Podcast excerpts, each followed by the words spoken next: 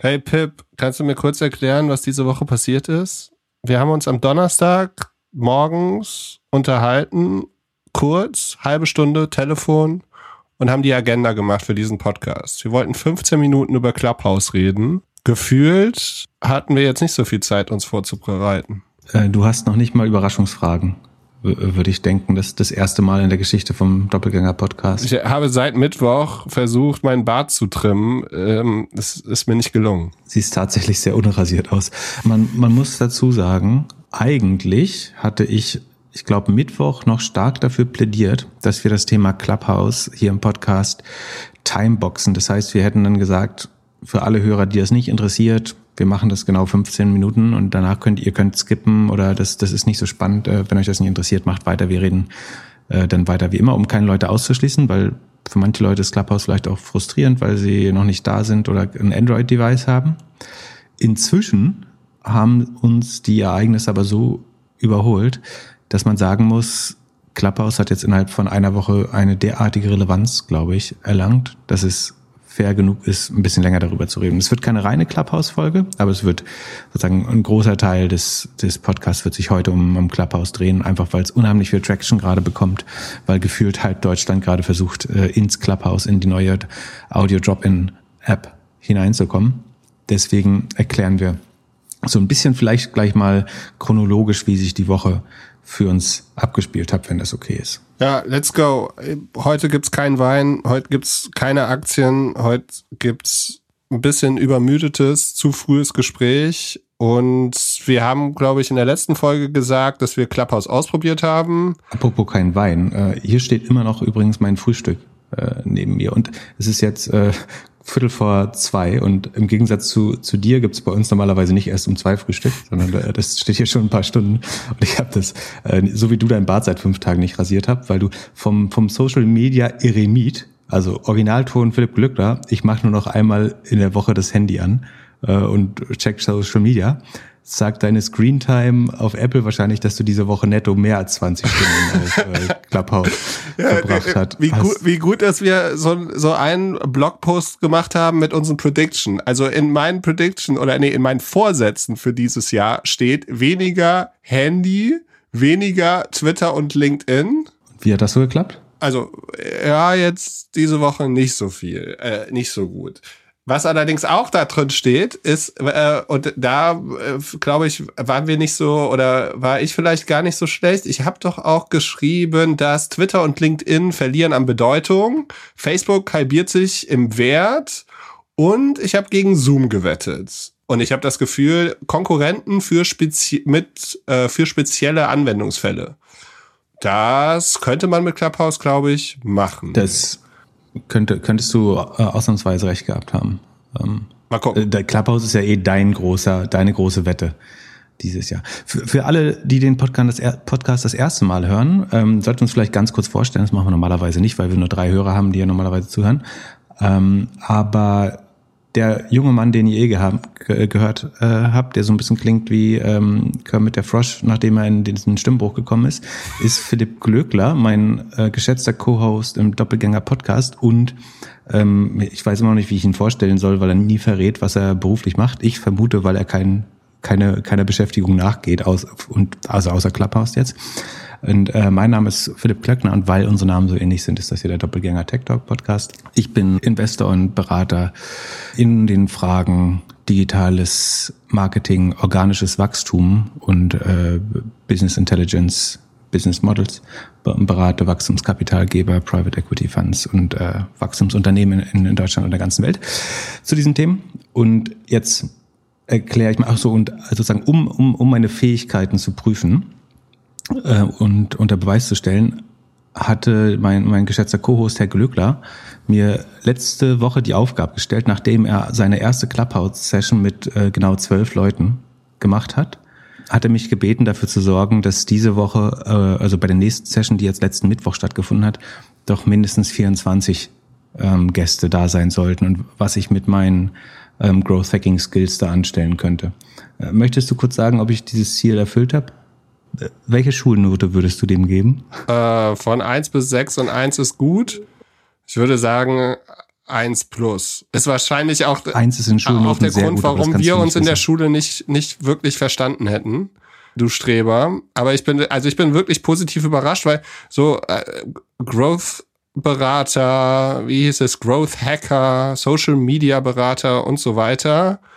Digitalisierungsexperten gibt's ja wie Sand am Meer. Und dass das so funktioniert, hätte ich nicht gedacht. Also, ich glaube, du hättest es auch nicht gedacht, um ehrlich zu sein. Also, ich war schon krass überrascht, dass wir am, wann war es, Mittwochabend, als wir die Doppelgängerfolge um 21 Uhr gemacht haben, genau, da waren so 270 Leute max da. Alle mit dieser Fahne unten links. Das heißt, alle sind in den letzten sieben Tagen dazugekommen. Und deine Growth Hack Idee war, dass du eine Telegram-Gruppe erstellt hast. Ich habe davon erstmal abgeraten, beziehungsweise wollte noch mal eine Nacht drüber schlafen. Genau, ansonsten äh, hätte das alles noch ein bisschen früher gestartet, vielleicht sogar. Nee, aber es also der, also der Ursprungsgrund war, dass der Hauptblocker zu dem Ziel, die Leute in Glücklers kleinen Privatchat zu verdoppeln, war natürlich, dass man, dass es relativ schwer war, überhaupt genug Leute auf, ähm, auf Clubhouse raufzubekommen, weil es ja diese Invite-Logic gibt, dass man halt Invites braucht, um, um Leute überhaupt auf die Plattform zu bekommen. Das heißt, das größte Wachstumsproblem für unseren wöchentlichen ähm, Talk, da der am, immer am Mittwoch um, um 21 Uhr stattfindet, war, dass es gar nicht möglich war, schnell genug genug deutsche Nutzer auf die Plattform zu bekommen. Und gleichzeitig dachten wir aber, dass wenn jemand so wie wir auf Clubhouse kommt, dann gibt es ein gewisses Vakuum, nämlich dass eigentlich kein deutscher Content zu der Zeit, vor einer Woche oder vor zehn Tagen gab es da wirklich keinen deutschen Content. Das heißt, da gibt es ein Vakuum und eine Lücke, wo wir dachten, das könnte Sinn machen, das auszufüllen. Also es kommen bestimmt immer mal durch Zufall ein paar deutsche Nutzer, und es waren ja auch schon viele da, gerade in den äh, Musik- und Kulturgruppen. Und aber deutsche Inhalte haben gefehlt. Das heißt, die Lücke wollten wir gern schließen und haben das als eine große Opportunity gesehen. Nicht nur, um dort sozusagen Content zu schaffen und eine Audience aufzubauen, sondern noch mit einem ganz spannenden Second-Level-Effekt, den wir, den wir später erklären. Also, erste Challenge war, diese, also Inhalte anzubieten. Das lohnt sich wiederum aber nicht für zwölf Leute. Also mussten wir versuchen, einen Teil unserer Audience darüber zu bekommen. Das ging wiederum nicht wegen der Invites. Also war die Idee, eine Telegram-Gruppe zu gründen, in dem wir Leute mit Invites versorgen und die sich aber committen müssen, ihre Invites dann weiterzugeben in so einer Art Kette. Und also dieses, dieses Invite-System ist eigentlich gedacht, um das Wachstum der Plattform so ein bisschen zu begrenzen. Das heißt, dass man nicht unkontrolliert wächst und sowohl Server als auch Kultur in der Firma, als auch die, die irgendwie Einstellungen oder Arbeitskräfte dem, mit dem Wachstum Schritt halten können. Wir haben dann aber sozusagen die, die große Skill der menschlichen Rasse genutzt, nämlich ähm, Kommunikation und Koordination, um diesen Mechanismus so ein bisschen zu hacken. Oder einfach gesagt, wir haben ja jetzt alle in der Pandemie gelernt, dass, also eigentlich ist das Virus uns überlegen, einfach weil das mutiert so schnell, weil es einfach mehrere zig, vielleicht hundert Generationen an einem Tag durchlebt, weil es nur irgendwie paar Stunden oder Tage lebt. Das heißt, es mutiert schneller, es kann sich viel schneller anpassen, was man ja gerade auch leider sieht. Ähm, und eigentlich können wir als menschliche Rasse dem gar nicht Herr werden, außer wenn wir uns verabreden zu forschen, wenn wir uns verabreden, uns ähm, zu meiden und die Übertragung zu verhindern, dann kann man selbst mit einem theoretisch überlegenen äh, Lebewesen ganz gut umgehen. Und wir haben das gleich gemacht, nur andersrum. Das heißt, wir haben versucht, den, den R-Wert, also diesen Ansteckungswert, wie viel neue Nutzer steckt ein Nutzer an, auf möglichst doll in die Richtung zwei zu bringen. Das heißt, dass jeder Nutzer seine zwei Invites effektiv nutzt und dass diese Invites dann auch noch unserer Community ähm, zu, zugutekommen. Warum das so wichtig ist, erkläre ich gleich. Ähm, und unter normalen Umständen gibt es halt immer Leute, die, die haben keine Freunde und laden dann niemand ein oder die laden Android-User ein und der kann gar nicht dazu kommen. Und dann, das dämpft dieses Wachstum sehr stark. Und wir haben diesen Dämpfungsfaktor versucht maximal zu zerstören, indem wir den, den R-Faktor versucht haben, Richtung zwei zu bewegen. Das ist sozusagen die äh, einigermaßen wissenschaftliche Erklärung. Und das hat eigentlich ganz gut funktioniert. Das heißt, wir haben eine Telegram-Gruppe gemacht und haben mit ein paar Nutzern aus unserem Netzwerk angefangen, die wir sozusagen selber äh, reingeschleust haben in Clubhouse über unsere Invites. Und dann haben wir die gebeten, diesen Gefallen weiterzugeben an andere Leute, weil sozusagen sie davon profitiert haben. Also warum sollte man nicht Pay it forward machen und andere Leute mit reinholen? Und wie das funktioniert, wenn, also die, die ist ja klar, ne? Also wenn wir anfangen zu zweit, wir stecken vier weitere Nutzer an, die 8, 16, 32, 64, 128, 256, 512, 1024, 2048 etc. etc. Und das kann sehr schnell ähm, sehr gut vorangehen. Das hat dann soweit äh, wie geplant funktioniert und so kam es dann zu dieser Session am Mittwoch mit den ersten ähm, 280 Nutzern, würde ich sagen. Korrekt? Ja, genau. 270, 280, irgendwie so, also weit mehr als erwartet. Ja, das, was bis dahin passiert ist. Das fühlte sich sozusagen wie ein guter Hack an, aber alles noch sehr kontrolliert. Ähm, lustig ist in dem Zusammenhang, dass ich mit meiner Geschichte in der Suchmaschinenoptimierung natürlich als allerletztes auf die Idee gekommen bin, äh, einen Blogpost dazu zu machen und auf das Keyword Clubhouse Invites zu optimieren, ähm, um sozusagen noch mehr Leute über unseren Kanal dort hineinzubringen. Ja, genau, ähm, deswegen doch nur eine 1 minus. Eine 1 minus, obwohl ich das jetzt 24-fach overfulfilled Naja, du hast naja. da, also das, was du noch nie gemacht hast, da warst du sehr, hattest du sehr viel Glück.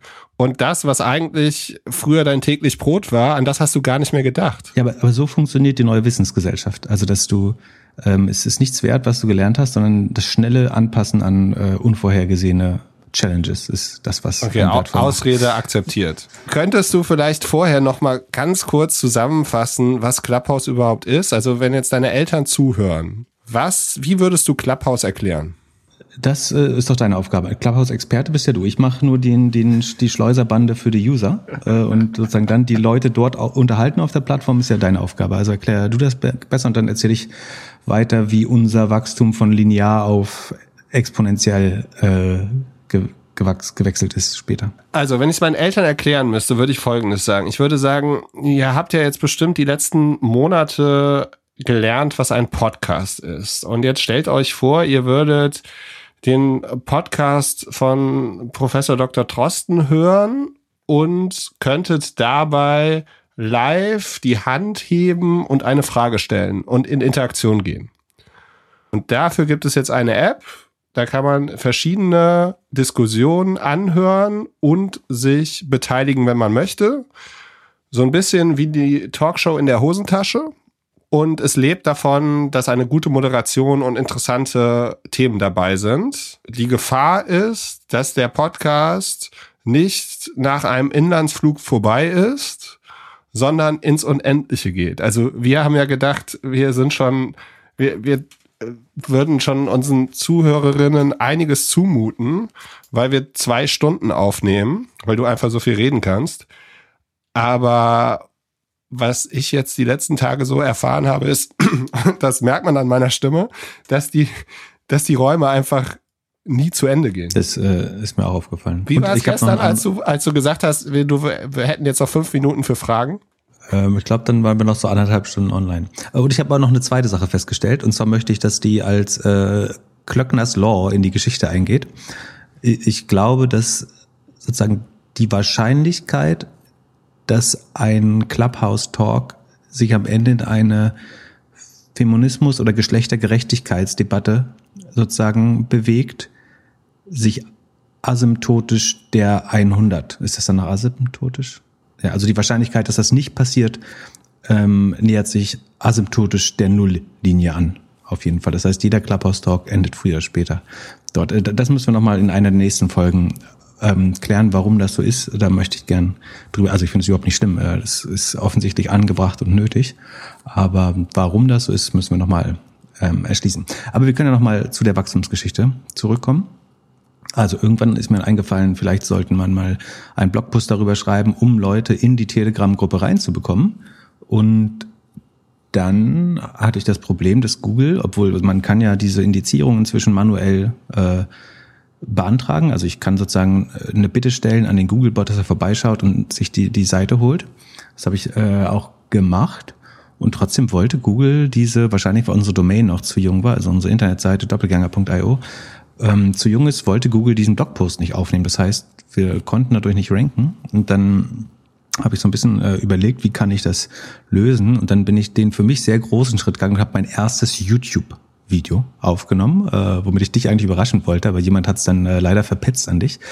Ähm, und so kam es dann dazu, dass ich, also YouTube ist ja quasi der Umweg, der schnelle Umweg. Also es gibt zwei Wege, sehr schnell in die Google-Suchergebnisse zu kommen, wenn man es über seine eigene Domain nicht schafft. Das eine ist Google News, das heißt, man, man hat ein Objekt, was schon in Google News drin ist, ähm, so wie T3N oder Click News das äh, sehr erfolgreich geschafft hat oder die Stuttgarter Nachrichten.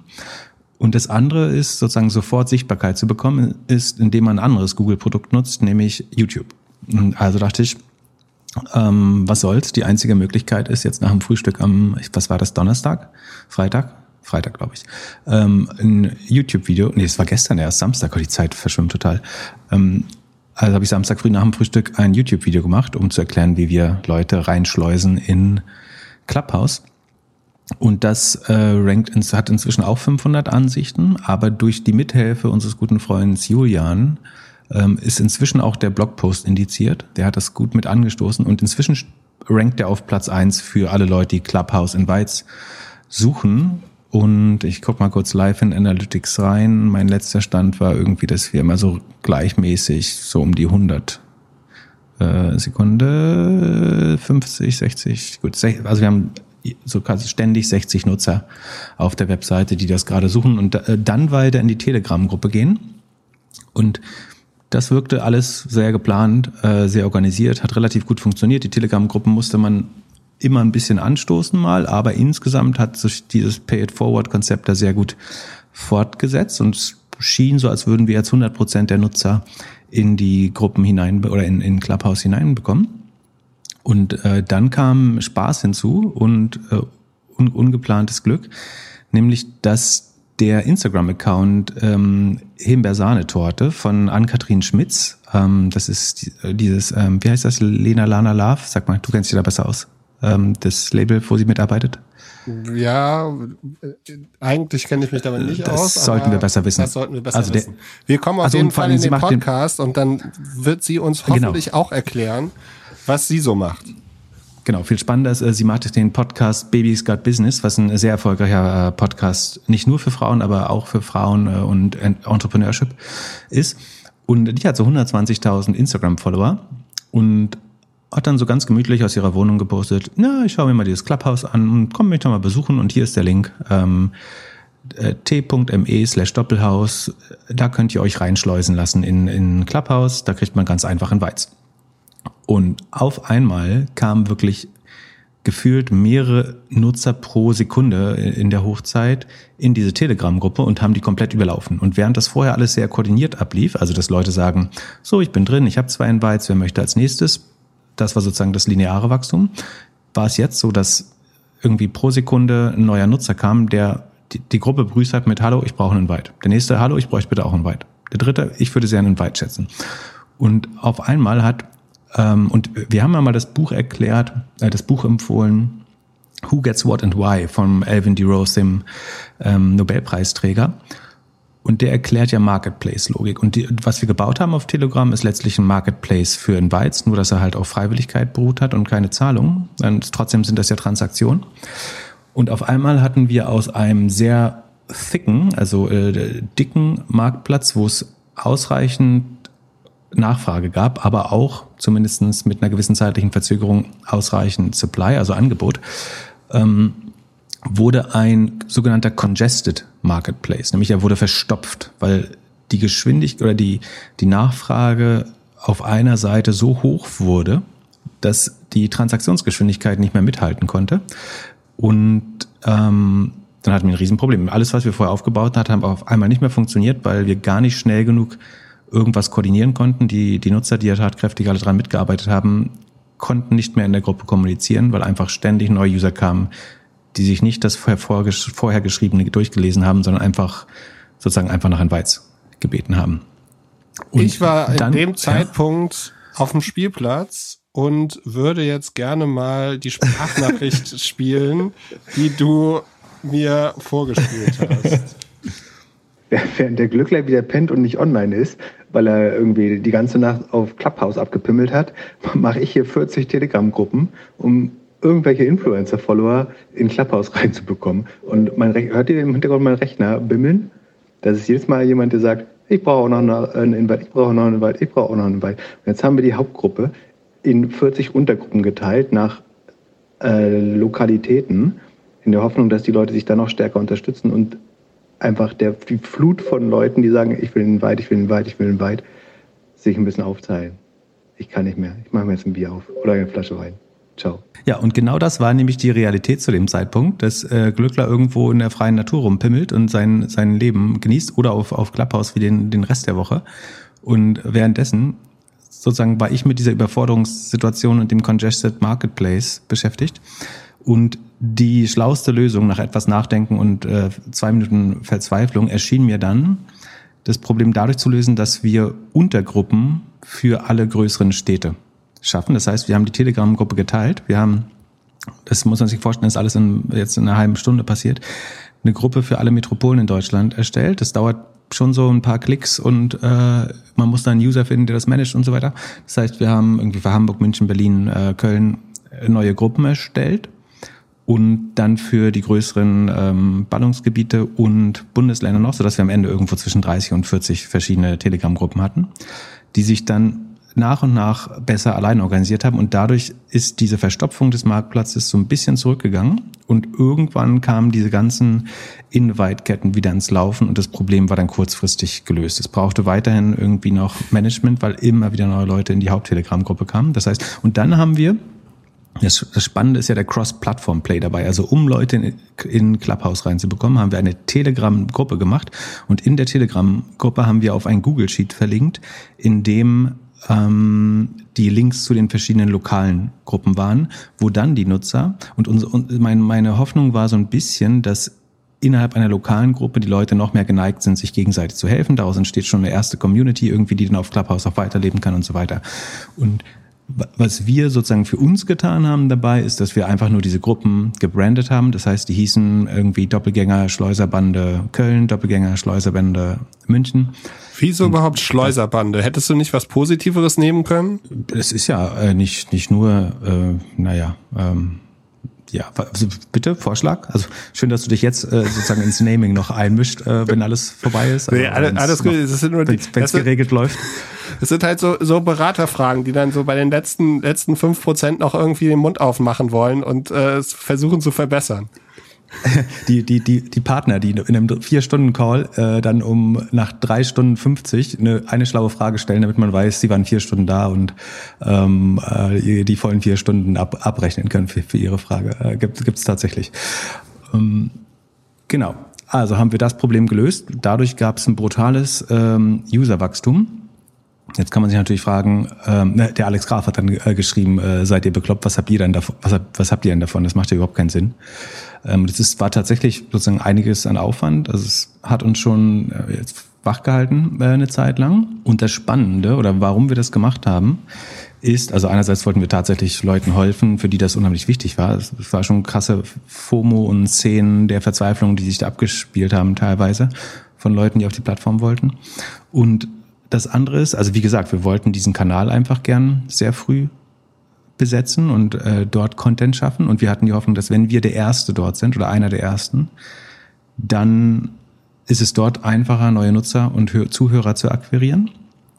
Und gleichzeitig, und das ist der viel spannendere Effekt, gibt es einen Second Level, also nachfolgenden Effekt, der quasi daraus besteht, dass wenn du jetzt heute zu Clubhouse beitrittst, dann wirkt es so, als wäre Philipp Glöckler der spannendste deutsche Clubhouse-User. Ich glaube, du hast Status jetzt immer noch mehr Nutzer als, äh, als Joko Winterscheid, Olli Schulz, Paul Ripke, ähm, Philipp Westermeier, äh, Finn Kliman, korrekt? Also du hast 2500 Nutzer inzwischen oder so. Also welche Plattform, auf welcher Plattform hast du mehr Nutzer als all diese Leute?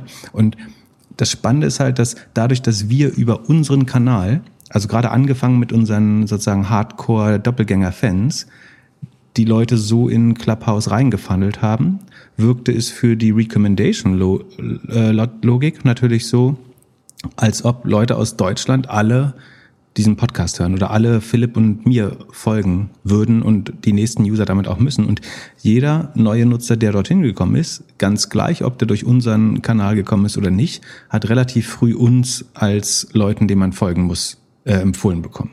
Und Aber das so war dir vorher nicht bewusst, oder? Oder hast, doch, doch. bist du davon ausgegangen? Ja, ja. Genau, das habe ich dir erklärt. Genau das ist das Ziel, dass sozusagen dadurch, dass wir unsere Leute zuerst in die Plattform äh, schleusen, bekommen Leute, die wir noch nicht kennen auf der Plattform, als erstes den Vorschlag, ähm, den Typen musst du folgen, den folgen hier 90 Prozent der Nutzer. Und ja. inzwischen verwässert sich das so ein bisschen. Also jetzt, ich glaube, von den, von den nächsten 2000 Nutzern folgen uns jetzt vielleicht nur noch 50 Prozent oder 40 Prozent. Aber das sind alles Nutzer, die wir auf keinem anderen Netzwerk so einfach, so schnell hätten finden können. Und gefühlt ist unsere, sozusagen die, die Rolle von Doppelgänger auf Clubhouse jetzt sehr stark überindexiert zu jeder anderen Plattform. Wir spielen auf LinkedIn keine so große Rolle, wir spielen auf Twitter keine so große Rolle, wir spielen auf ähm, Instagram oder selbst auf Spotify keine so große Rolle. Aber auf Clubhouse ist jetzt sozusagen ein Großteil der deutschen Audience ähm, ein Follower von Philipp Glöckler. Und diese Absurdität haben wir versucht mit diesem Growth Hack quasi herzustellen und glauben daran, dass das eben jetzt viele positive nachlaufende Effekte hat. Wie, dass dieser Blogpost jetzt auf einen steht, ähm, dass das YouTube-Video weitergeschaut wird, dass dieser Podcast sehr wahrscheinlich neue Hörer gewonnen hat, über die wir uns alle sehr freuen und ähm, die wir dann hier weiter mit Clubhouse-Themen unterhalten werden, dann und wann. Und so ist es größtenteils abgelaufen, würde ich sagen. Ja, verrückt. Aber äh, jetzt erzähl du mal ein bisschen von der Plattform. Also was, das war jetzt der Weg in die Plattform. Und also wer, wer jetzt da noch nicht drauf ist und einen Weg braucht, wir glauben, diese Telegram-Gruppe ist im Moment schon noch der effizienteste Weg. Es gibt übrigens, das ist auch spannend, ne? also die, die freien Kräfte, die dann schnell lernen. Also sowohl unsere erste Veranstaltung hat zu einer Explosion an Content geführt äh, auf, auf Clubhouse, an deutschen Content, äh, was spannend ist. Und wie gesagt, wir, wir sind nicht die, die First User auf Clubhouse gewesen, sondern die Fast Follower. Ich will gar nicht den Eindruck erwecken, dass wir das alles irgendwie allein und als Erster gemacht haben. Ähm, und dann gab es aber auch irgendwie so Fake Instagram-Accounts, die aufgemacht worden sind, um den Eindruck zu erwecken, sie gehören zu Clubhouse. Es gab eine sehr erfolgreiche ähm, Aktion von, von Theo Pham auf LinkedIn, der es fast noch schlauer gemacht. Also äh, ist total cool. Wir hatten uns Credits dafür gegeben, von daher überhaupt nicht schlimm. Das ist sogar also ein höchstes Zeichen von Respekt, dass er das umsetzt. Er ist ein sehr erfolgreicher LinkedIn-Influencer. Und er hat das auf LinkedIn gemacht, was natürlich insofern spannend ist, dass in seiner LinkedIn-Gruppe er jetzt natürlich super spannende äh, Medienkontakte hat. Ähm, das ist, würde ich sagen, eigentlich noch schlauer als das, was wir gemacht haben. Also etwas weniger User, dafür aber viel hochwertigere Kontakte.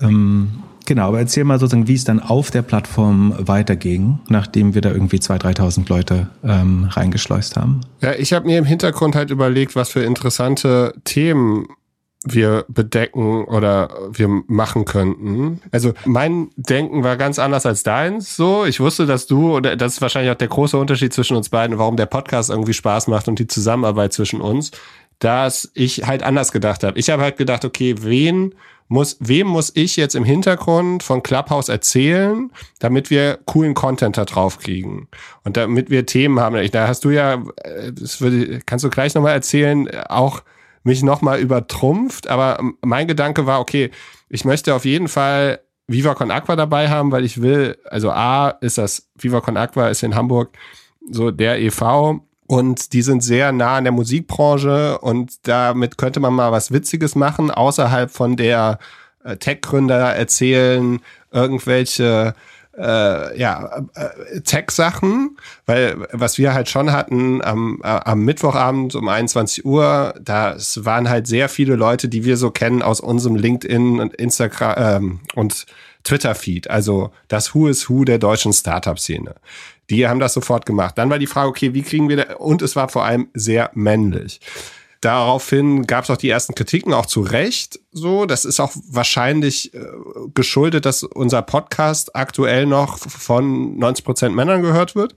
Und ich habe dann überlegt, okay, wie kriegen wir das anders gedreht? Und daran, mein erster Gedanke war Viva Con Aqua, habe mich ja angeschrieben äh, und wir haben ihm das erklärt und wir haben dann sofort was umgesetzt. Auch nochmal vielen herzlichen Dank. Da wird jetzt heute, also gestern, Sonntagabend, 18 Uhr, ist da der erste Social Sunday bei Viva Con Aqua. Das ist dann jeden Sonntag um 18 Uhr. Ähm, und wir probieren Musik auf Clubhouse aus. Dann habe ich weiter. Ja, das muss man, wenn ich ganz kurz, das muss man vielleicht auch mal sagen. Also wir hatten mit unserer ersten Welle ja dass die Plattform sehr stark mit Y-Chromosomen äh, verseucht, also weil wir eben unsere 95% männliche Hörerschaft dorthin gebracht hat und äh, dass dann an Kathrin sozusagen ihre 118.000 Follower oder einen großen, oder nicht einen großen, aber einen gewissen Teil davon in die Plattform ähm, versucht hat hineinzubekommen, hat für ein äh, sehr schönes Gleichgewicht eigentlich der, der Geschlechter auf der Plattform äh, gesorgt. Bei, beim Reden sind immer noch die Männer äh, sehr laut, inklusive uns natürlich. Ähm, aber das war, glaube ich, ein wichtiger Schritt, damit das jetzt nicht so the German Sausage Fest wird. Ähm, von daher war das auch eine relativ wichtige Funktion und schön, dass wir da mit den Telegram-Gruppen helfen konnten. Und ich muss auch mal als Lob, äh, die Frauen haben dieses, dieses Weitergabesystem oder, also alles sehr stark pauschalisierend oder pauschalierend, aber äh, mein Eindruck war, Frauen haben dieses System besser verstanden und dass es auch Sinn macht, wieder zurück in die Gruppe zu kommen und die seinen Invites dort wieder anzubieten, damit so eine Kette auch nicht äh, versiegt. Insgesamt hat das aber beeindruckend ähm, funktioniert. Ja, dazu solltest du vielleicht nochmal ganz kurz erklären, wieso du diesen Paying It Forward Film so gut findest, von dem du mich ja schon seit Wochen voll laberst und ich es noch nicht geschafft habe, ihn zu gucken, weil man ihn nicht einfach so streamen kann. Also falls das irgendein Streaming-Anbieter gerade hört, vielleicht wäre es sinnvoll, die Rechte davon nochmal kurz zu besorgen. Ich kann dir DVD schicken, ich habe ihn tatsächlich auf DVD, aber wochenlang belabert habe ich dich jetzt nicht, ich habe den einmal erwähnt. Ähm, aber der heißt auf Deutsch das Glücksprinzip. Hast du darunter mal gesucht? Es geht einfach, also stark zusammenfasst, ähm, ich finde dieses ähm, Manus Manum Lavat oder wie das heißt, also eine Hand wäscht die andere, nicht so geil, dass man immer sagt, ähm, wenn ich das für dich tue, was bekomme ich dann zurück? Sondern sozusagen das Vorwärts ähm, abliefern von, von Hilfe, dass man mehr oder weniger selbstlos was Gutes tut und darauf vertraut, dass das andere inspiriert, auch was Gutes zu tun. Das ist ja alles, was hinter dieser Kette. Also ohne das könnte diese Kette eigentlich nicht funktionieren, dass Leute wissen, ihnen hat jemand äh, aus der Bredouille geholfen, in diese Plattform zu kommen und das das Beste, was sie tun können, ist sich nicht bei der Person bedanken, sondern es anderen Personen das Gleiche zu ermöglichen. Und, äh, das sozusagen, wenn man ein bisschen Glauben in die Menschheit, Menschheit zurückerlangen wollte, dann war, war das eigentlich eine gute Woche dafür, um ähm, ja, die, die Macht von Koordination und Kommunikation live mitzuerleben. Ja, ist unfassbar. Und jetzt, äh, anfangs hast du ja da noch sehr viel in der Gruppe geschrieben. Hier, ich gebe dir einen Invite, wenn du zwei weitergibst. Das organisiert sich ja jetzt komplett von selbst. Wie hast du diese Nutzer gefunden, die äh, sozusagen ähm, ja Admins für die verschiedenen Gruppen sind? Ähm, die haben sich einfach durch vorbildliches Verhalten hervorgetan. Also ich habe einfach Leute, die das verstanden haben und andere mitmotiviert haben. Ähm, dann gesagt, möchtest du das gern äh, irgendwie, hast du Zeit dafür, das auch mehr zu machen? Dann sozusagen haben die das gern übernommen und ich bin mega dankbar. Also vor allen Dingen sollten die Nutzer, die davon profitiert haben, ihnen dankbar sein. Ähm, aber stellvertretend äußere ich gern meinen Dank. Ich habe nicht alle Namen parat, deswegen möchte ich lieber allen sozusagen pro forma im, im, im, in Gesamtheit danken, bevor ich jetzt jemand auslasse, weil das unfair wäre. Aber die, die wissen schon, wer sie sind und haben damit, glaube ich, vielen, vielen Nutzern geholfen. Ja, ist unglaublich. Es ist, also ja, ich bin komplett sprachlos. So, und da, du hattest aber Talks mit äh, dem, dem Menschen, der unseren ersten Wein hier provided hat, äh, vom Weingut äh, Krüger, Kruger Rumpf und äh, was war nochmal die Überraschungsgast in deinem? Du hattest so viele Gäste schon, von denen ich positiv überrascht war. Ja, ich, äh, genau, ich gehe mal durch meine, ich habe ein paar Screenshots. Also Screen-Videos darf man ja nicht machen, aber Screenshots habe ich ein bisschen gemacht und es war irgendwie verrückt. Also es gab dann generell hatte ich das Gefühl, am Donnerstag, also nach unserem Call mit den 200 irgendwas Leuten, am Mittwoch ging es dann am Donnerstag irgendwie los. Dann gab es zum Beispiel Generation Z erreichen, war ein Call ähm, von sehr, sehr jungen Leuten, sehr TikTok-lastig auch. Aber es war schon mal schön zu sehen, dass unsere, wir sind ja nicht mehr 18 und wir sprechen nicht mehr, leider nicht mit so vielen 18-Jährigen. Und es war sehr schön zu sehen, dass das schon den Horizont erweitert, nochmal zu sehen, wie die verschiedene soziale Netzwerke, verschiedene äh, Medien und so wahrnehmen. Und ähm, man hat so ein paar Leute halt direkt gesehen, also die, viele Leute, die sehr viel senden auf verschiedenen Plattformen, haben auch sofort Clubhouse für sich gedacht. Und das merkt man auch jetzt so. Es gibt jetzt ein paar Leute, die sind erst gestern oder heute dazugekommen, aber die spielen dann ein bisschen rum und verstehen das Produkt sofort, machen eine gute Moderation, machen witzige Sachen. Und dann habe ich am Abend, am Donnerstagabend, habe ich einen Freund von mir, der ähm, Weinbauer ist, äh, habe ich einfach ein Glas Wein mit Philipp Rumpf vom Weingut Kruger Rumpf gemacht. Und schwuppdiwupp waren da 30 Leute drin. Irgendwann waren es 50. Also wir haben da über eine Stunde gesprochen. Äh, und es war sehr spannend. Es war, waren andere Weingüter dabei. Äh, es waren äh, große Unternehmer dabei, die Getränke verkaufen. Und es war ein schöner Austausch. Auch, das war Donnerstag, das war immer noch sehr männlich. Also immer noch äh, sehr so unsere LinkedIn-Podcast-Bubble. Aber es war ein schöner Austausch und es hat schon mal gezeigt, dass es auch andere Themen gibt, die, die gut funktionieren. Und dann gehe ich weiter am nächsten Tag. War es noch relativ englisch. Und dann hat man gesehen, wer so anfängt damit rumzuspielen und Termine einträgt. Freitag war immer noch sehr englisch. Dann haben wir am Freitagabend um 21 Uhr so ein Willkommen bei Clubhouse Event gemacht. Da waren auch so 100 Leute drin. Dann hat ähm, äh, der Podcast äh, Payment and Banking hat äh, etwas gemacht um 19 Uhr. Das scheint auch sehr erfolgreich gewesen sein. Da sieht man dann die ganzen Gesichter, die man immer sieht, wenn man äh, ja äh, im deutschen Fintech-Bereich äh, sich begibt. Es gab schon eine Fuck-Up-Night. Ähm, es wurde noch mal so ein Checkout-Drinks Startup-Szene ausprobiert und dann kam auf einmal Music, New Music Friday. Wir besprechen die Deutschrap-Releases. Also jeder hat so sein Thema genommen, Persönlichkeitsentwicklung, Unternehmertum. Man hat auf einmal gesehen, wie alle, alle Themen besetzen. Müssen wir Clubhouse retten? Berlin, Tech and the City. Äh, die SEO-Leute, wieso waren die SEO-Leute so früh dabei? Die haben doch sofort gecheckt, was da abgeht. Weil wir äh, brutale Opportunisten sind. Also ich habe mich auch sehr sozusagen bei dieser, bei diesem Experiment sehr stark in meine jungen Zeiten äh, zurückversetzt gefühlt. Also man, man ist halt dieses Do you smell it as well? It's opportunity. So, ähm, das ist halt das Gefühl, dass du denkst, da startet was, wo man sehr schnell Landgrab betreiben kann. Und dann macht halt, will halt jeder zuerst den SEO-Talk haben. Ähm, es gibt ja, äh, das ist ja auch ganz spannend. Wir können ja mal von den äh, die, die, In-Plattform-Hacks, die es gibt, äh, die wir schon entdeckt haben, kann man beschreiben. Also A, was hilft, um seinen Talk sehr schnell voll zu bekommen, ist einfach jemanden mit einer großen Followerschaft auf die Bühne zu holen, weil das darin resultiert, dass alle dessen Kontakte oder die ihm folgen oder ihr folgen auf der Plattform, bekommen dann eine Push-Nachricht, ähm, wo dann steht, an Christine steht gerade mit dem und dem auf der Bühne, ähm, klick hier, um zu joinen.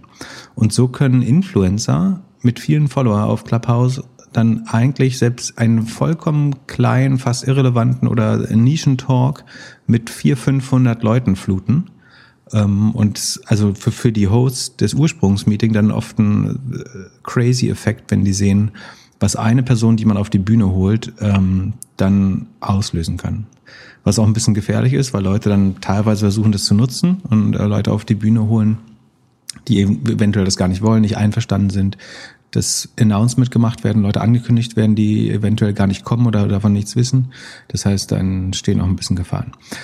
So oder so, der vorläufige Höhepunkt war gestern Nacht, glaube ich, als es so ein bisschen anfing, dass die Server schmelzen bei Clubhouse und wir, also die meisten Nutzer Nachrichten bekommen haben, dass gewisse Funktionen nicht mehr funktionieren, weil die, die Server die Requests nicht handeln können. Und das war aber nicht die Plattform dahinter, nämlich die chinesische oder amerikanisch-chinesische Firma Agora, die das Audioprodukt liefert, sondern wahrscheinlich der, die Funktionen, die auf dem Social Graph laufen, also wo Nutzer hinzugefügt werden und nicht die anscheinend getrennt sind von den ähm, Audio-Drop-In-Funktionen. Ja, also äh, genau, das war Serverseite so das Interessante, als wir am Samstagabend nochmal ein Doppelgänger sagt Danke Call gemacht haben. Für mich war das Highlight eher von den Leuten, die dann schnell verstanden haben, wie es funktioniert. Also zum Beispiel Paul Ripke kam dann irgendwann am Samstag um 17 Uhr darauf, hat seinem Freund Joko erklärt, wie das funktioniert. Ann-Kathrin war auch dabei und die haben dann auf einmal rumgespielt und halt ausprobiert. Das ähm, war schon war schon schön zu sehen, wie, de, wie wie schnell die dann ein digitales Produkt verstehen.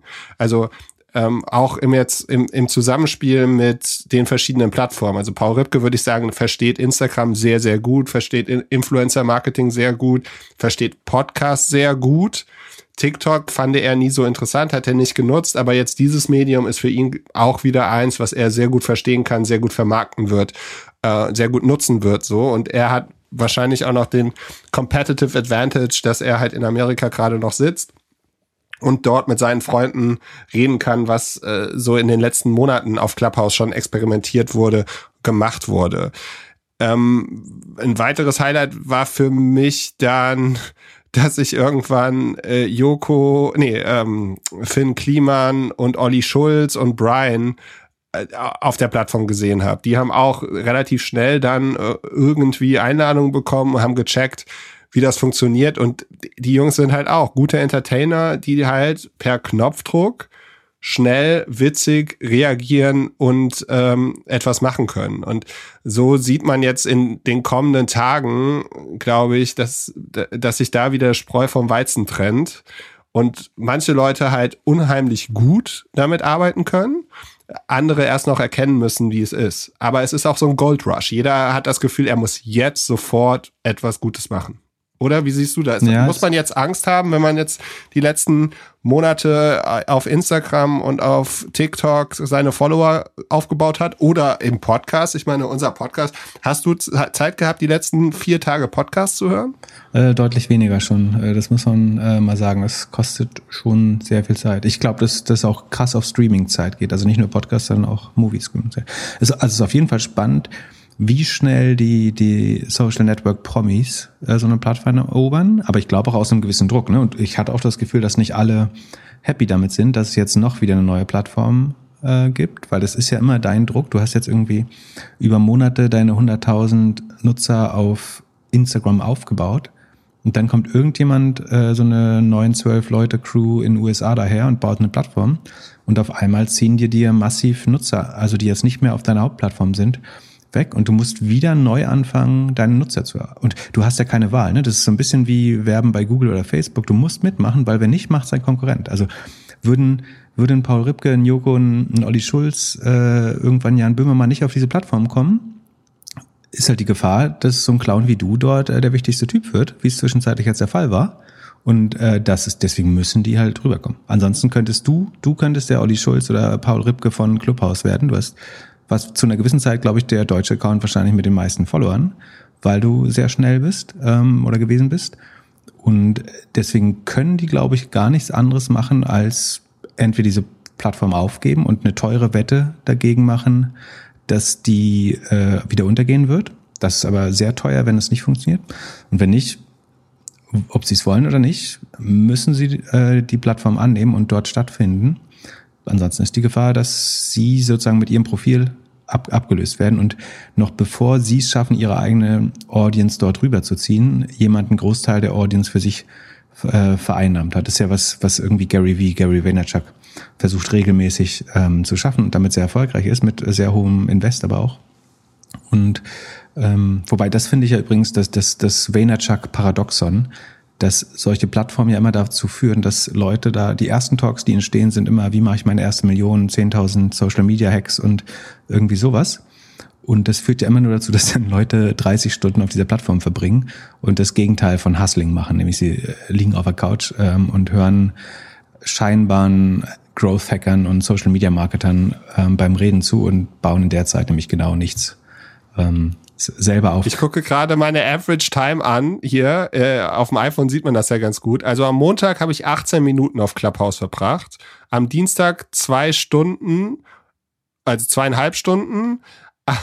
am Mittwoch fast fünf Stunden. Am Donnerstag fast drei Stunden. Freitag vier Stunden. Samstag fast sieben Stunden. Ja. Äh, Fast forward zwei Wochen heißt das Scheidung bei den allermeisten Leuten. Ja, dafür würde, also sollten wir uns auf jeden Fall nochmal entschuldigen. Also ähm, Entschuldigung, dass ihr die letzten Tage so viel Zeit darauf verbracht habt. Und aber, aber man, man muss ja auch sagen, es hat ja auch eine wichtige soziale Funktion. Ne? Also wir haben alle diesen äh, sozialen Kater, also dass wir, oder Cold Turkey, mir, ich, mir fehlt immer noch das Wort dafür, aber es gibt eins. Also wir vermissen soziale Beziehungen und also manche mehr, manche weniger, aber generell vermissen viele Leute soziale Beziehungen, Gespräche und ich glaube, da füllt Clubhouse natürlich auch oder Clubhouse auch eine Riesenlücke, dass Leute wieder, egal wie entfernt sie sind, über wirklich auch, und da, da wird ja nicht nur über Social Media und die schönen Sachen des Lebens geredet, sondern es gibt auch wirklich Talks über äh, schwerwiegende Themen, äh, über persönliche Krisen, über Fuck-Up-Nights ähm, und äh, mehr oder weniger Selbsthilfegruppen. Und ich, ich kann mir, das habe ich gestern im äh, Abend in dem Talk gesagt, ich kann mir vorstellen, dass jeglicher Aspekt des sozialen Lebens dort stattfinden kann. Also von vom Fußballstammtisch über den Elternabend, über ähm, anonyme Alkoholikergruppen, wenn man sozusagen die Privacy-Einstellung richtig ähm, macht. Von daher glaube ich, dass so sehr das Leute teilweise von ihren von ihrer Corona-Familie wegzieht und Zeit raubt aus der Familie, so sehr schafft es auch endlich wieder ähm, Zusammenhalt oder Verbindungen zwischen Leuten, die ganz weit entfernt sind und sich vielleicht auch lange nicht gesehen haben. Aber eine Sache, die ich noch spannend finde, ist die US-Gruppen, die ich jetzt spannend fände, ne? also wo jetzt ein Mark Andreessen von Andreessen Horowitz, äh, der Netscape-Gründer, auf der Bühne steht oder ähm, Naval oder was auch immer, die haben so um die 1000 Hörer, habe ich meistens gesehen. Und im Vergleich dazu, wenn ich, ich schaue jetzt mal äh, live kurz in die Deutschen rein, also unsere, ich glaube, die größte hatte mal 440 oder was, was ist so ein guter Wert, was wir erreicht hatten? Also es war nicht unsere, glaube ich, aber eine, auf der wir waren.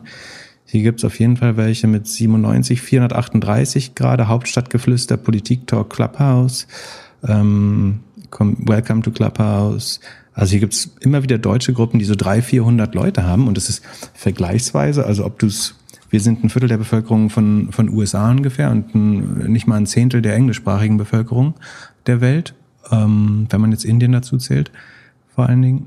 Von daher ist es schon, ich, mein Gefühl ist, dass Deutschland fast so ein bisschen überindexiert, gerade auf Clubhouse. Also das ich habe äh, gestern mal einen Snapshot gemacht von den SimilarWeb-Daten, um das zu vergleichen in einem Monat, ob sich das deutlich verändert hat. Der Deutschlandanteil, der lag damals, glaube ich, bei 1,6 Prozent, erinnerst du dich? Relativ klein.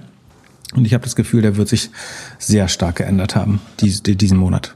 Ja, ich glaube, äh, also mal gucken, wie lange die Leute da drin sind. Ich habe schon von Leuten aus Amerika gehört, die die App irgendwann gelöscht haben, weil sie äh, gesagt haben, sie können nicht mehr arbeiten oder sie äh, vernachlässigen irgendetwas anderes und das Suchtpotenzial wäre viel zu hoch. Ist halt so ein bisschen wie ein Fernsehsender, wo ständig deine Freunde laufen, ne? Also schalt mal ab, wenn, stell mal vor, so dein bester Kumpel ist im Fernsehen, das würdest du ja sehen wollen.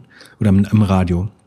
Und jetzt hast du das rund um die Uhr. Ist jedes Mal jemand da, also mindestens drei, vier Leute in jedem Talk, die du entfernt kennst oder interessant findest. Ähm, ist schon schwer dann zu sagen, nee, das will ich jetzt nicht hören, obwohl du kennst und du denkst, vielleicht sagt er was Schlaues oder vielleicht sagt sie was Schlaues. Ja, es ist, also, äh, ja, das Produkt ist echt perfekt. Ich finde es auch gut. Du sagst ja immer, ich habe kein Fernsehgesicht und deswegen sind wir noch nicht auf Twitch für mich ist das perfekt. Ich, ähm, ja, ich brauche meinen Bart nicht mehr zu trimmen. Ich kann kurz auf Mute gehen, ähm, wenn irgendwas ist. Und ich, äh, ja, ich liebe dieses mobile, gut durchdachte Produkt.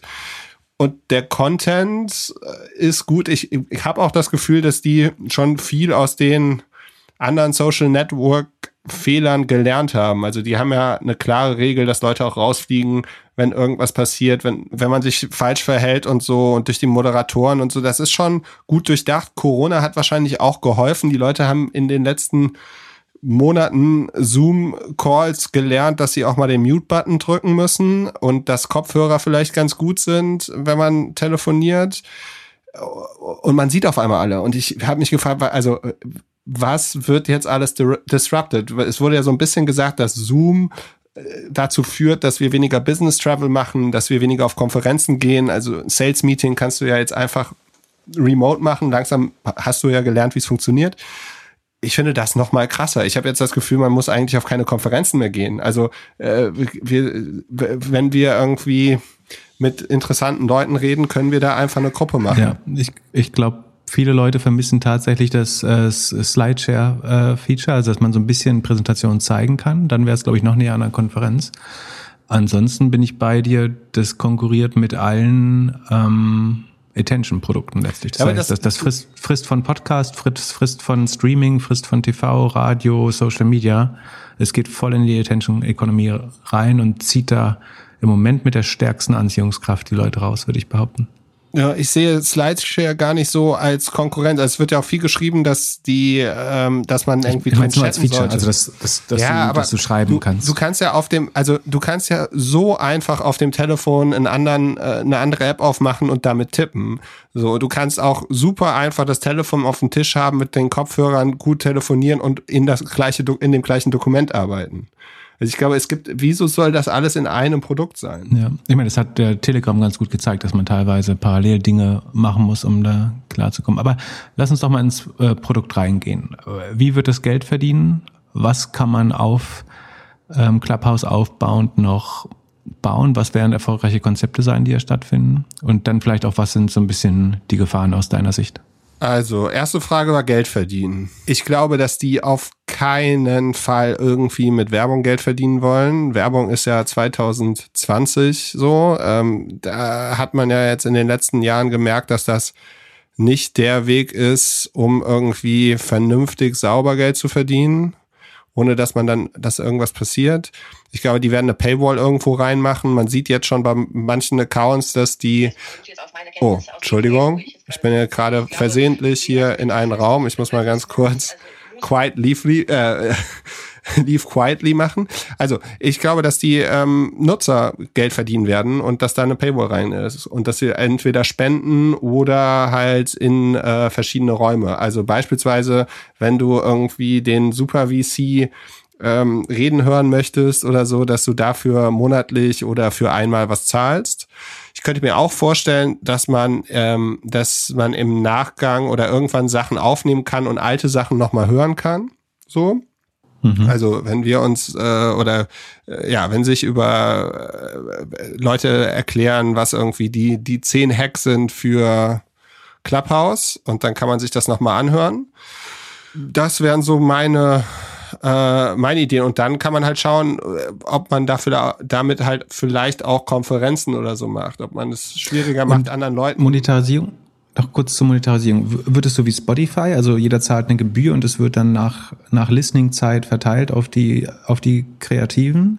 Ne, oder eher wie, eher wie OnlyFans? Also du trittst einem Club oder einem Talk bei und zahlst dann ein Micropayment? Voll, voll OnlyFans. Du siehst doch, da ist doch wesentlich mehr Musik drin. Okay. Und ich meine, das Spannende ist ja, wie siehst du vor dem Hintergrund, dass diese Woche hat Apple ein Pod, also nicht angekündigt, aber es hat, ist, glaube ich, durchgesickert, dass Apple ein Podcast Subscription Service baut? Ist das eine Reaktion darauf? Wie, wie siehst du das? Ist ja, das, um, ehr, um, ehrlich zu sein, habe ich äh, mir noch nicht mal die Zeit genommen, den Artikel zu lesen. Aber ich, Überraschung. meine Frage wäre schon, ob es äh, ob die nicht alle jetzt sehen, dass auf einmal die Zahlen mega runtergehen. Also sie müssen doch merken, also wir müssten doch auch merken, dass seit Mittwoch die Leute nicht mehr unseren Podcast hören. Oder weniger. Und wird wahrscheinlich überkompensiert von den neuen Nutzern. Aber. Ja, ja, das, das ist möglich, aber äh, generell gibt's da, glaube ich, so ein paar Punkte, die man jetzt in den kommenden Wochen sehr schön analysieren sollte. Auch, äh, oh, warte, auch warte kann, wird, wird meine andere Prediction dadurch vielleicht noch wahrer, dass die Podcast-Studios jetzt ihre Podcast-Studios entsorgen müssen? Genau das war meine Frage. Also, wenn du jetzt ein Termsheet hast von irgendeinem von diesen großen Netzen. drauf. Äh, nee, also entweder unterschreibe heute oder wenn du einer von denen bist, so, was machst du, wenn du jetzt ein Künstler bist, der exklusiv von einem von diesen großen Dingern gekauft worden ist und die sagen, ab jetzt machst du deinen Podcast nur noch über Plattform A, B oder C? Du, und, äh, und du hast ja, also da werden ja irgendwelche Ziele sein. Wir haben in dem, in dem Talk, es gab einen Talk über Musik und Podcast Meinst du, Jan? Böhmermann, Jan Böhmermann ist deswegen noch nicht da, weil der Anwalt gerade prüft, ob ähm, Drop-in-Audio von seinem Vertrag abgedeckt ist oder nicht? Also ob er auf auf äh, Clubhouse stattfinden darf überhaupt? Gut möglich. Also bei den, äh, ich glaube, bei Leuten, die im Fernsehen arbeiten, ist es so, dass sie äh, nur wirklich Bewegbild machen dürfen, wenn der Fernsehsender damit einverstanden ist. Und das ist ja, also, was würdest du lieber hören? Jan und Olli über Spotify oder Jan und Olli und äh, hier und da kannst du für, da bist du vielleicht einer von den Glücklichen, die auch mal die Hand heben dürfen und irgendwas sagen dürfen. Ja. Also ich meine, die machen ja eh schon teilweise Hörerfragenkonzepte, von daher wäre das glaube ich total opportun. Und es gibt Leuten, glaube ich, eine noch mal stärkere Bindung, dass sie zumindest die, die vage Hoffnung haben, irgendwann mal auf der Bühne stehen zu dürfen. Glaube ich, sehr starkes Konzept. Also ich, ich wiederhole meine, äh, meine Hypothese nochmal, dass ich glaube, dass bis Ende des Jahres die meisten Podcast-Studios verkauft sein werden oder unverkäuflich äh, werden dadurch. Durch ja, die Entwicklung ist, im, ist, im Programmatic Advertising Markt und jetzt Clubhouse. Was ist mit Veranstaltungen? Musst du jetzt noch auf irgendeine Veranstaltung gehen, wenn du sonntagsabends irgendwie die drei größten VCs äh, aus Amerika irgendwie live sehen kannst, hören kannst?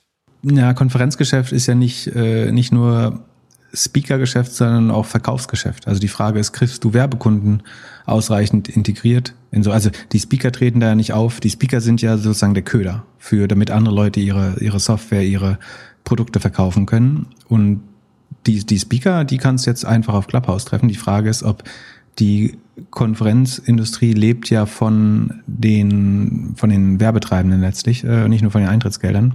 Und die Frage ist, ob die sich wiederfinden können auf Clubhouse. Also sitzt dann immer einer mit auf der Bühne, der gesponsert hat oder nicht ganz. Also es gibt bestimmt Lösungen und also die Kreativität zeigt dann ja immer schnell neue Konzepte.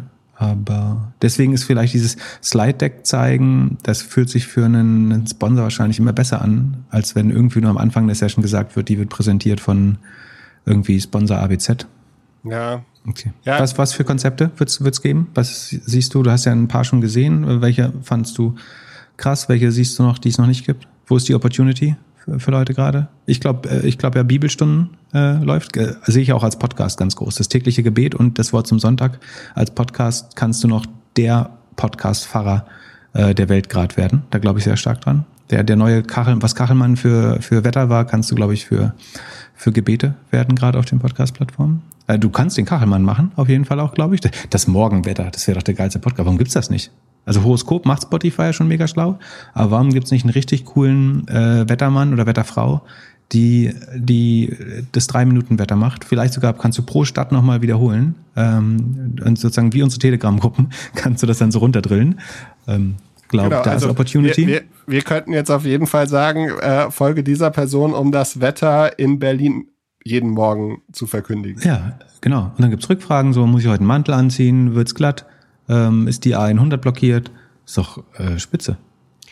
Lokalnachricht, ja. oh, lokal, lokale News müssen eigentlich auch auf, äh, auf Clubhouse. So die, die Morning Show. Morning Show muss. Morning Show ist doch das Format eigentlich. Das versuchen ja auch schon Leute, muss man auch fairerweise sagen. Ja, Aber sozusagen für, für breite Audience. Morning Show. Also die Morning Show, die morgens anfängt und abends zu Ende ist. Ja, 24. ja, kompliziert. Ähm, was, was kann man noch machen? Äh, ich hatte halt überlegt, was man als Brand oder als Shop oder so machen könnte. Gibt's glaube ich verschiedene Sachen. Die erste Brand, die ich mir wünschen würde, und da habe ich leider keinen Zugang zu gehabt oder hatte keine Zeit, da mir irgendjemand rauszusuchen. Ich würde mir Thomann wünschen, weil von denen bin ich immer vom Customer Service mega überzeugt. Mhm. So. Mega, und ja. die einfach ein Kanal, wo jede Stunde ein anderer Customer Service oder Experte oder Musiker oder oder oder drin ist und einfach drin ist, man unterhält sich über Equipment. Ähm, und, und, so ist, glaube ich, ja, mega interessant. Absolut. Ist auch nicht so, ähm, also nicht so Sally, das hat man bei, bei denen eh nie das Gefühl. Also wenn man auf die Webseite geht und mit denen tippt, ähm, ist das immer super nett, man lernt was. Äh, genau, es ist halt, und das mag ich an Clubhouse so, man hat das Gefühl, man lernt was, wenn man was lernen möchte. Man geht in Talks und lässt sich in inspirieren. Was das andere, was glaube ich kommen wird oder und was es angeblich in Amerika auch hier und da schon mal gab, sind halt Bewerbungsgespräche und so Sachen. Also haben wir ja auch schon gemerkt. Ich glaube, was der, der mhm. das Experiment, das wir gemacht haben, hat scheinbar ja auch ganz gut funktioniert. Die Nachbereitung oder Besprechung unseres Podcasts und die Interaktion mit Hörerinnen, die ähm, unseren Podcast hören, Fragen dann für den nächsten Podcast machen. ist auch, ich habe irgendwo aufgeschrieben, welche Fragen wir eigentlich heute besprechen sollten. Wird leider nichts, vielleicht nächstes Mal.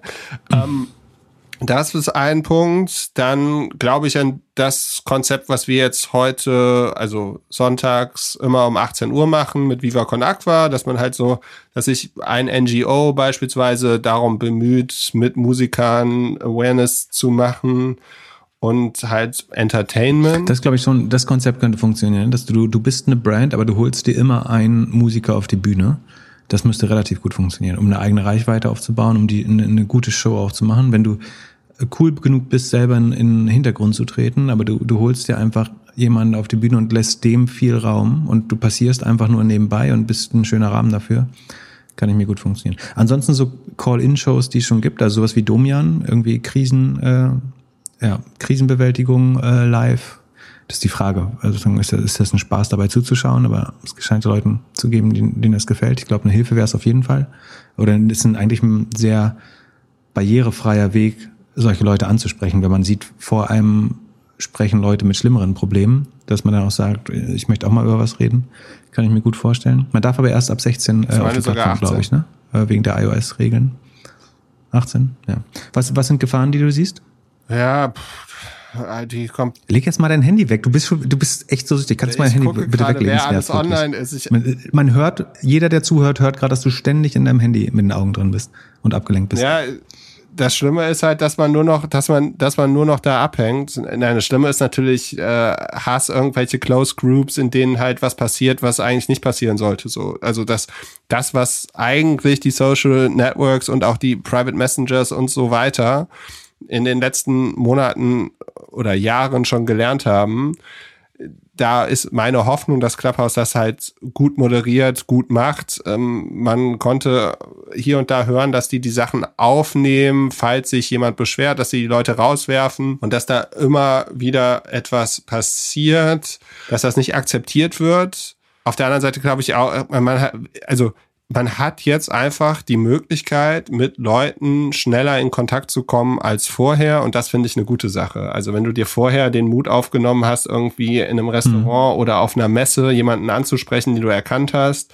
und mit denen im Gespräch zu kommen, funktioniert das jetzt einfacher. Also wenn du einem Raum bist, zwei, dreimal eine gute Frage stellst, eine Wiedererkennung hast durch dein Profilbild, die Leute dein, dein, dein Bio sehen und so, hast du da, äh, die Welt wird auf einmal wieder flacher, wieder kleiner. Ich glaube, so der Weg zwischen Amerika und Europa. Hierarchien verschwinden so ein bisschen, ne? Genau. Hierarchien verschwinden auch so ein bisschen, habe ich Also da kann auch mal der CEO aus Versehen mit dem Partner auf einer Bühne, also im gleichen Raum sein zumindest. Genau. Und da die andere Gefahr, ich glaube, dass einige Leute ihre Jobs verlieren werden. Äh, das habe ich eben gerade auch überlegt, als du erzählt hast. Ähm, ich glaube, dass teilweise jetzt äh, gerade auch im, im Homeoffice ähm, dann vielleicht transparent wird, dass Leute nee, das sich ich noch nicht. ablenken. Nein, nein, nein, nein, nein. Also hätte, hättest du einen Arbeitgeber, nicht, du wärst schon wieder aus der da, Probezeit also entlassen. Das ist das eine, dass du sagst so, hey, du arbeitest nicht, du bist die ganze Zeit auf dieser Plattform so. Das kannst du, glaube ich, auch noch argumentieren, dass man sagt, okay, das ist wie Radio hören und so und mhm. siehst ja auch, dass Leute irgendwie mhm. YouTube oder Spotify oder so hören, während sie arbeiten so. Das ist alles gut. Ich glaube einfach, dass die Leute aktuell denen noch nicht so ganz bewusst sind, wer das alles hört und was da eigentlich gesagt wird. Und äh, ich meine, wir beide, wir sind ja unabhängig. Loose Cannons. Also, äh, genau. Loose Cannons, schön. Also, schön, schönes du, Bild. Ähm, also und ohne das wäre der Podcast nicht so interessant, wie er ist. Und wir versuchen aufzupassen, wir versuchen uns zu benehmen und, und, und. Aber ich war auf jeden Fall in schon zwei, drei, vier, vier ähm, Clubs, wo ich mir gedacht habe, oh, interessant. Also, wenn das entweder Compliance Officer, Vorgesetzter oder Kollege oder so gehört hätte, hm, ich weiß nicht, also da wird ja viel aufgepasst. Ähm, Möchtest du was announcen von deinen Scoops vielleicht? Komm, jetzt nee, lass uns mal lass uns teilhaben an deinem Wissen. Nee, auf keinen Fall. Aber ich, also, ja, ich habe auf jeden Fall, äh, also ich war ja lang genug jetzt fest angestellt und da war, wurde von mir sehr wenig berichtet und ich habe sehr wenig gesagt. Hättest du dir einen Shopify-Shop aufgesetzt, wenn du nicht auf Clubhouse gewesen wärst äh, diese Woche? Siehst du anders dazu als, als Podcaster? So ein Shopify-Shop? Ja, weiß nicht. Als Influencer oder was? Na gut. Oder? Ähm, Nee, ja, ja, egal. Ach so, Wird sich vielleicht später noch auf, aufklären, die Frage. Erzähl doch mal, wann, wann, wann unser äh, Event oder ja, unser Event ist diese Woche auf, also wir werden wahrscheinlich, so wie ich dich kenne, wirst du jeden Tag mindestens ein zusätzliches machen, äh, weil du gar nicht anders kannst. Aber das offizielle Podcast Nachbesprechung und Vorbesprechung des nächsten Podcasts, wovon von dem wir glaube ich nicht ein Thema übernommen haben, äh, äh aufgrund der sozusagen Ereignisse, die uns überholt haben. Ja, also mittwochsabends, jeden Mittwochabend um 21 Uhr sind wir auf Clubhouse. Wie heißt das Event? Doppelgänger Club in German Und wir freuen uns, dass Lydia uns das hilft. Klingt auch sehr German. Uns hilft äh, bei der Moderation. Die hat gestern bewiesen, was für eine gute Moderatorin sie ist. Absolut. Und ähm, das haben wir sofort äh, in Anspruch genommen. Und ja, ich bin mal gespannt, ob wir da mehr als 270, 280 Leute werden. Und du, dir war das nicht genug. Ja. Also wir genau, sind ja, damit wir, du mehr als 270 wir, Leute ja, hast. Wir sind ja beide so, dass wir das Gefühl haben, wir haben die letzten zehn Jahre zwar ein paar Sachen gemacht, aber alles war nicht ganz so heiß wie das, was wir gerade machen. Deswegen hm. versucht ja. jeder hier zu optimieren bis zum geht nicht mehr. Ich habe gedacht, für mich wäre es, es wäre super, wenn ich was mit Viva Con Aqua mache und wenn ich ein Thema besetzen würde, das ich früher mal besetzt habe, Nachhaltigkeit und da mit Leuten spreche, die sich damit die letzten fünf Jahre sehr viel beschäftigt haben wesentlich mehr als ich. Deswegen ja. mache ich da am Dienstagabend was und du am Irgendwas Mittwoch. kann ja jeder. Bevor wir das machen. Also ich könnte mir vorstellen, dass wir am Mittwochabend ab 19 Uhr bis wahrscheinlich Mitternacht auf Clubhouse sind. Das kann ich mir auch gut vorstellen. Du hast, hier steht irgendwas von Inside Wirecard. Ähm genau, und zwar dachte ich, um sozusagen als äh, langsame Einstimmung auf den Höhepunkt des Abends, nämlich deine 9 Uhr oder unsere 9 Uhr Sessions, machen wir ein äh, kleines Vorgespräch mit einem Insider aus dem Wirecard-Untersuchungsausschuss. Und zwar der ähm, Dr. Florian Tonka von der FDP, der ist ähm, parlamentarischer Geschäftsführer und finanzpolitischer Sprecher der FDP nach meinem Verständnis oder FDP-Bundestagsfraktion. Der ist eins der Mitglieder im Wirecard-Untersuchungsausschuss ich dachte, das wäre vielleicht mal spannend, sich das First-Hand so ein bisschen erklären zu, zu, lassen, was jetzt da noch an neuen Sachen zutage tritt. Und äh, also wir haben keine Verbindung zur FDP, das ist keine Werbung. Ähm, die Idee hatte tatsächlich auch äh, Thomas Soltau von äh, Wall Street Online Capital, ähm, der, wie gesagt, auch für die ist das keine, keine Werbung oder wir haben keine Verbindung zu denen, außer dass wir befreundet sind. Da machen wir jetzt einfach zu, äh, mal das Event. Ähm, du wirst auf der Bühne sein, ich werde auf der Bühne sein. Vor allen Dingen im Mittelpunkt wird ähm, Dr. Florian äh, Tonka stehen und uns hoffentlich, hoffentlich möglichst viele Einblicke geben können. Ähm, der Thomas wird auch dabei sein, unsere Moderatorin Lydia wird dabei sein. Und wir versuchen sicherlich auch, dass einige der Gäste äh, oder Zuhörer ähm, Fragen stellen können. Und also ich bin persönlich mehr gespannt. Ich könnte mir, und das Lustige ist, unser Podcast hat vor einem halben Jahr ja angefangen mit, ich glaube, das erste Thema war Wirecard und warum ich nicht irgendwie skeptisch war und keine Wirecard-Aktien haben will, erinnere ich mich Genau, noch. du hast mich damals davon abgehalten äh, und ich bin dir sehr dankbar. Ja, wenn nicht, äh, würdest du jetzt in der Doku im Fernsehen sein und erklären dürfen, warum deine Frau sich geschieden hat, nachdem du das Familienvermögen verbraten hast. Apropos, ähm, ich habe auch äh, mal höflich äh, Frank Thelen angeschrieben, ob er dabei sein will. Wenn nicht, nicht schlimm. Es geht auf jeden Fall nicht um ihn und es soll auch kein Bashing sein, aber es wäre natürlich ein spannender Co-Host. Ähm, wenn er dabei ist, wäre es ganz, ganz toll. Wenn nicht, nicht, dann wird er sozusagen als Person auch nicht stattfinden. Also das ist nicht das Ziel. Es geht um den Untersuchungsausschuss mal kennenzulernen, wie sowas eigentlich funktioniert und was da zutage tritt was wir bisher noch nicht erfahren haben aus den ähm, Dokumentationen, die es gibt oder den Büchern, die da schon geschrieben worden sind. Und wir warten ja noch alle auf die große Netflix-Serie. Ich glaube, Frank Thelen ist noch gar nicht auf der Plattform. Ja, kannst du ja mal wieder gucken, aber dann bist du ja ein Handy in der Hand und äh, bist äh, weg. Das, das wollen wir eigentlich nicht. So, ähm, wollen wir Clubhouse mal damit abschließen für heute? Wir haben noch eine halbe, oh Gott, haben wir wirklich noch eine halbe Stunde? Also eine, ja, ein bisschen mehr über eine, als eine halbe Stunde. Ja, ich hätte noch eine Frage. Ähm, sollen wir noch mal kurz ähm, durch die ähm, Apple-Produkte gehen, durch die iPhones, welches Telefon du dir jetzt kaufen solltest? Achso, genau, für den Apple-Absatz muss, also ich glaube, Leute kaufen sich neue iPhones. Nur wegen Clubhouse. Wenn du 100% Android aus Überzeugung warst und jetzt nicht mitmachen darfst, ich glaube, es, es gibt ja auch Emulatoren oder so. Ne? Ist ja nicht, dass man es nicht mit Software lösen könnte. Aber also so ein scheiß iOS läuft ja auf jedem Betriebssystem, äh, auf jedem ähm, Setup, Hardware-Setup letztlich. Ähm, von daher muss man sich vielleicht nicht kaufen. Aber ich glaube, es ist ganz gut für die iPhone-Absätze. Die Frage ist, ist es halt doch noch eine kleine Bubble. Wie viel sind 1,5 Millionen Nutzer auf ja, der Plattform? Irgendwie so unter 1,5. Ja, genau. Und das wächst ja jetzt relativ schnell. Aber man konnte auf Twitter schon sehen, dass Hardcore-Android-Nutzer auf einmal doch dann irgendwie das iOS-Produkt von der Frau oder ja, genau. ihren Kindern die Handys klauen und so. Tele Arbeitstelefon dann am Wochenende doch nochmal anmachen, weil das ein iPhone ist. Ich bin gespannt, welcher Politiker oder Politikerin als erstes wirklich auch guten Content auf Clubhouse macht in Deutschland. Naja, Florian Tonka, äh, Dr. Florian Tonka mit ja, uns am Mittwoch. Ohne Der, Werbung zu machen. Genau. Achso, und sag mal, ähm, in den USA wächst jetzt die Kritik an dem Silencing von Trump. Was denkst du darüber? Ist das richtig, Leute von Plattformen auszuschließen, so sehr man sich das selber wünscht? Ist das für eine Demokratie neben dein Handy? Ich wollte gerade gucken, ob äh, der schon hier, hier drauf ist. Ja, natürlich nicht, die lassen ihn noch nicht drauf. Das ist ja Wahnsinn. Wie, sag mal deine Meinung dazu. Ist, ist das gut?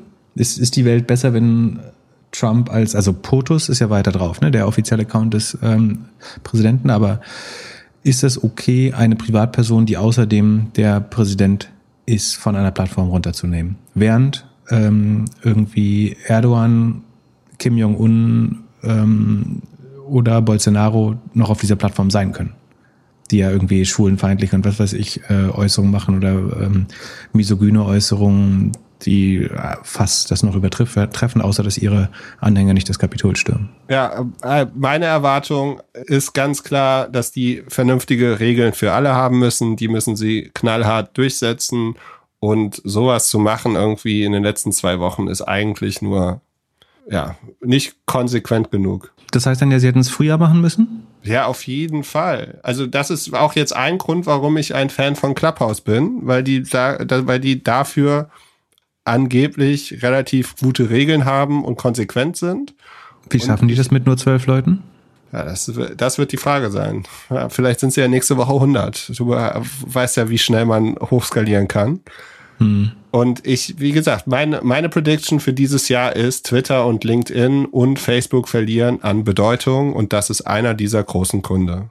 Also gleiche Regeln für alle. Das ist vielleicht auch der Grund, warum sie, die sind ja von Andreessen Horowitz finanziert und die sind ja auch so ein bisschen operational, also nicht ein operational VC, aber sie haben ein sehr starkes Netzwerk und können auch so Growth-Ressourcen zur Verfügung stellen, nach meinem Verständnis. Also so ein bisschen in die Richtung ähm, wie, wie Project E in Deutschland. Also die, also du kannst, glaube ich, auf Ressourcen von Andreessen Horowitz zurückgreifen, wenn du in so einer Blitzscaling-Phase bist oder hast zumindest Zugang zu dem besten äh, Know-how. Das, das hilft genau. Und für die, für die, die sind ja auch tief, glaube ich, in Facebook drin und in LinkedIn, meine ich.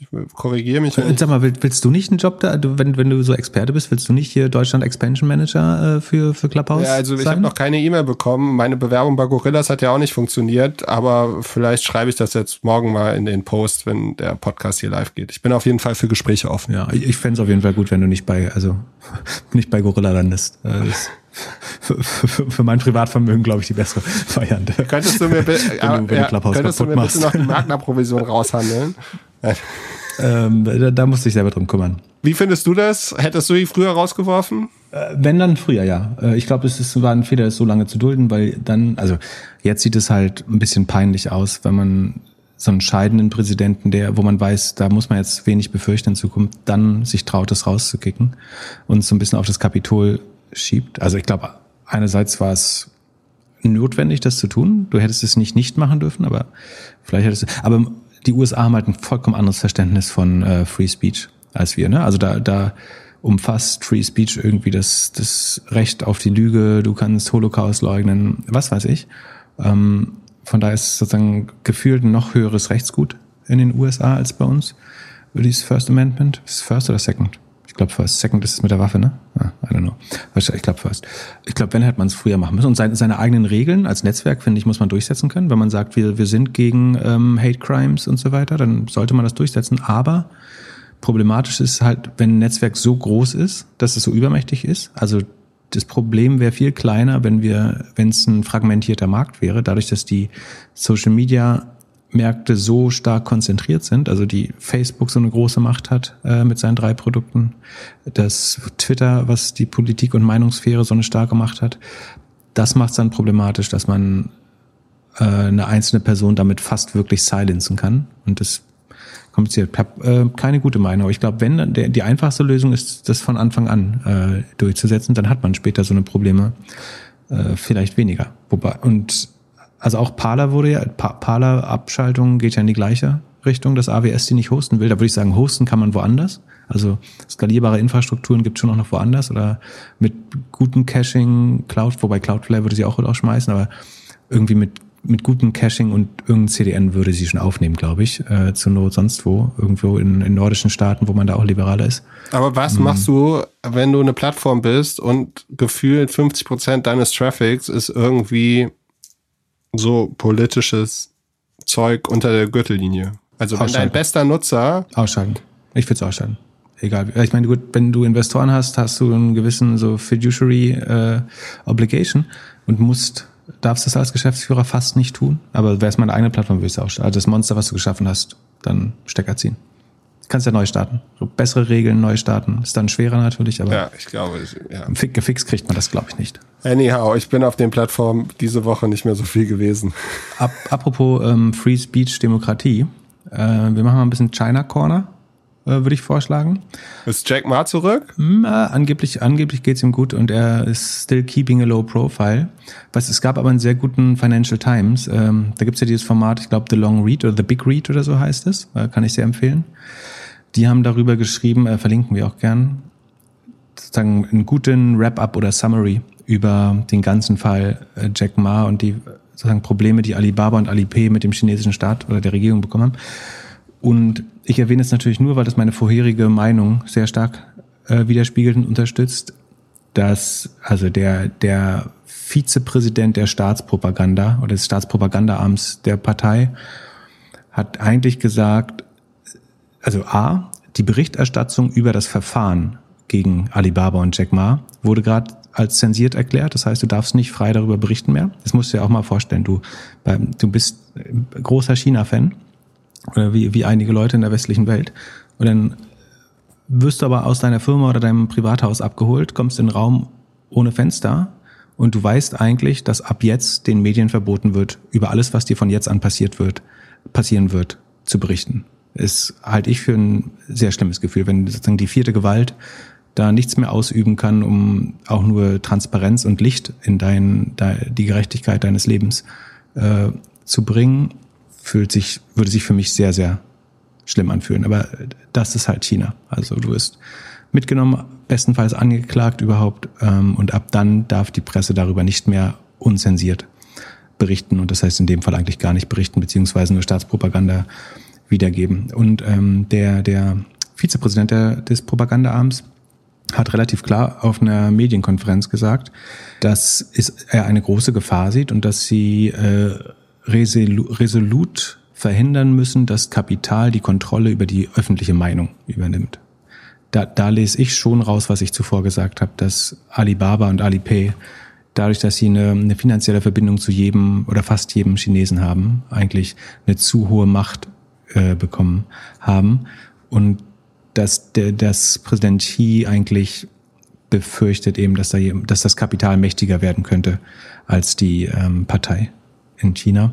Und gleichzeitig, es gibt eine letzte Zeitung, die, also die wird von Alibaba unterstützt oder bezahlt. Äh, was heißt bezahlt? Also es ist gefundet von Alibaba oder gehört zu Alibaba teilweise, die äh, aber auch sich Repressalien ausgesetzt fühlt. Und die verkaufen jetzt die Story, die lustigerweise Facebook in den USA immer gesagt hat, nämlich dass wenn, wenn ihr uns zerschlagt oder wenn ihr uns regulatorisch Druck macht, dann können wir die US-Ökonomie nicht gegen China verteidigen und dann macht TikTok uns platt. Und das Gleiche machen jetzt umgekehrt die die chinesischen Medien oder zumindestens dieses äh, Alibaba-nahe Blatt, dass sie sagen, dass die, dass Firmen wie Huawei, ähm, Tencent, Alibaba, ByteDance, Baidu, Xiaomi und äh, Build Your Dreams, die, der Autohersteller, ähm, dass das eigentlich auch die, die Vorfront des Kampfs gegen die westlichen Industrien ist. Und würde man jetzt man sollte vorsichtig sein, den eigenen kapitalistischen Firmen da Steine in den Weg zu rollen. Was ja stimmt. Aber da, da würde ich jetzt sagen, ähm, dass, dass Xi Jinping jederzeit bereit ist, da China selbst in Fuß zu schießen, äh, wenn das nötig ist, um, um an der Macht zu bleiben und seine, seine ewige Regierungsperiode da auszuüben. Ähm, apropos Xiaomi, die wurden dann wiederum in USA geblacklistet, man da also mehr oder weniger unter ein Handelsembargo gestellt. Du darfst keine Geräte kaufen. Es dürfen US-Firmen dürfen keine, viele Verbundesstaaten damit, äh, die in Handelsbeziehungen sind mit USA, dürfen keine Einkaufsvorgänge bei Xiaomi auslösen. Ähm, daraufhin ist die Aktie irgendwie 10, 12 Prozent gesunken. Aber bei Huawei hat man, glaube ich, gut gesehen, wie das ausgeht. Also es wäre jetzt eine mutige Wette, da zu investieren glaube ich. Also es bleibt. Achso, und was auch spannend ist, Tencent. Ähm, das ist nicht so, die eine Krähe hackt der anderen kein Auge aus, sondern Tencent und Alipay sind ja schon große Konkurrenten. Und Tencent hat jetzt Consumer Lending angefangen. Das heißt, das Geschäftsmodell, was wahrscheinlich aus Alibaba und Alipay rausgeist wird, also was ihnen verboten wird oder was in so einer Art ja, ähm, Special Bank äh, mit Bankregulierung reingebracht werden äh, soll, wird jetzt von Tencent ganz schnell neu aufgebaut. Und da versuchen sie die Opportunität zu nutzen, um diese Lücke oder das Vakuum, was entsteht, oder die Handlungsohnmacht bei, bei Alipay, äh, die es gerade gibt, zu nutzen. Das heißt, für Tencent-Aktionäre äh, ist das vielleicht spannend, wobei alle dem gleichen politischen äh, Risiko in China unterliegen. Das heißt, es ist jetzt nicht so einfach, dass man sagen kann, dann auf geht's, Tencent-Aktien kaufen. Ähm, letztlich für alle eine, ein hohes Risiko. Sag mal, außerdem ich hab, haben wir, wollte ja? eigentlich heute eine Folge ohne Aktien machen. Sag nochmal bitte kurz dein Disclaimer und geklappt. warum Agora jetzt auf einmal äh, nach unten geht, nachdem wir darüber gesprochen haben den, den Disclaimer sollte man sozusagen, wenn wir über Aktien reden, immer durchlesen. Das ist unter doppelgänger.io slash Disclaimer. Da steht drin, dass man auf keinen Fall aufgrund des hier gehörten Handeln mit Aktien handeln sollte oder mit anderen äh, Wertpapieren und dass man das, wenn dann es tut, auf eigenes Risiko tut und wir keine Anlageberatung anbieten. Und äh, was spannend ist, also Agora, äh, warum das, das sind halt Schwankungen. Also ich sehe da keinen konkreten äh, Grund sehr gut, aber das zeigt vielleicht nochmal, dass wenn wir über irgendwelche Firmen reden, dass dann vielleicht man nicht direkt am Montag irgendwelche Entscheidungen treffen sollte. Genau, das ist keinesfalls eine Garantie, dass, ähm, dass wir hier gut Aktienkurse prognostizieren können. Außer bei unserer neuen Volksaktie. wir, wir, Was wir ist da ja, passiert? Wir, wir sind ja jetzt, äh, jeder Bundesbürger ist ja jetzt mit dem Fuffi oder so bei, bei TUI drin, äh, gewollt oder nicht gewollt. Und das hatten wir besprochen, als sie irgendwie bei 45 standen oder so. Und die sind dann letzte Woche äh, schon mal gut ein Drittel runtergerauscht, gerauscht, haben sich leicht erholt. Seitdem, also da hat äh, Olaf Scholz unser Steuergeld schon hervorragend angelegt für uns. Ähm, wenn die dann pleite ist, kannst du dir vielleicht einen Satz für deine 50 Euro, einen Satz Silberbesteck äh, aus dem Hotel in Ägypten holen oder ein paar Platzdeckchen aus dem TUI Fly Flieger oder eine Gas, äh, Gasmaske, wie heißt das? Eine Atemluftmaske. Irgendwas Schönes äh, wirst du schon finden, was dann später aus der Insolvenzmasse von, von TUI bekommst. Genau, was Agora hattest du? Ja, was, was gab's noch? Ach so, natürlich. Ähm, unser Freund Chamat, Chamat Padihapatia hat, ähm, so wie jede Woche eigentlich, ähm, einen neuen Spec nicht gelauncht. Er hat nur das Pipe ähm, betreut, also das Public Investment in Private Equity, äh, andersrum, Private Investment in Public Equity. Ähm, das ist sozusagen ein Bestandteil einer SPEC-Transaktion. Der SPEC selber hat Geld geraced über die Börse, womit sie das Börsenlisting haben. Dazu kommt dann oft ein, so ein privates Investment, um mehr Geld zu raisen. Das wird dann zusammen mit der neuen Firma verschmolzen, stark vereinfacht. Und zwar hat dieser SPEC, zu dem Shamat das Pipe beigetragen hat, die Firma Proterra gekauft. Weißt du, was sie machen? Keine Ahnung. Die bauen elektrische Busse. Also die Elektroindustrien und Wasser, über Wasserstoff sollen wir auch immer reden, sagen die Hörer. Das können wir uns vielleicht mal für die nächste Folge äh, vornehmen. Die bauen elektrische Busse, ähm, was ganz spannend ist. Und eine andere Aktie, da hattest du mich am Montag gefragt, das fühlt sich alles schon so weit weg an, aber es war tatsächlich Montag. Äh, da hatte ich ja gesagt, dass ich jetzt aufgrund, weil ich sozusagen echt Angst, immer mehr Angst vor der Bubble bekomme und das Platzen riechen kann täglich, ähm, dass ich so ein bisschen äh, short gegangen bin in, in zwei Aktien, um mein Depot abzusichern. Und aber was ich auch gemacht habe, ist ähm, NGA, Northern Genesis Acquisition Corp, was auch ein Spec war, äh, zu kaufen. Die haben Lion Electric. Ähm, achso, das, die Schamat-Nachricht war am Mittwoch. Äh, ich habe das am Montag gemacht. Die haben Lion Electric gekauft, die auch ein ähm, elektrischer Kraftfahrzeughersteller sind. Und die arbeiten aber eher so an Commercial Vehicles ähm, Proterra, die wir eben erwähnt haben, ähm, arbeiten mit Daimler zusammen an, auch an, an Trucks, aber bisher eher an Bussen, mit, äh, unter anderem mit Van Hool, ist ein großer Bushersteller, oder Van Hool. Und Line Electric baut schon äh, Trucks und will, hat einen Vertrag mit Amazon, wobei das muss man mal ganz vorsichtig sehen, also sie können bis zu für, auf fünf Jahressicht bis zu 500 Trucks pro Jahr, also insgesamt 2500 Trucks an Amazon verkaufen dass es viel hätte, würde, wenn, könnte. Also bis zu, muss nichts heißen. Aber das habe ich mal sehr, sehr spekul spekulativ äh, gekauft. Und die haben sich diese Woche so 42 Prozent äh, gemacht seit Montag. Das äh, ist eigentlich ganz äh, spannend, fand ich.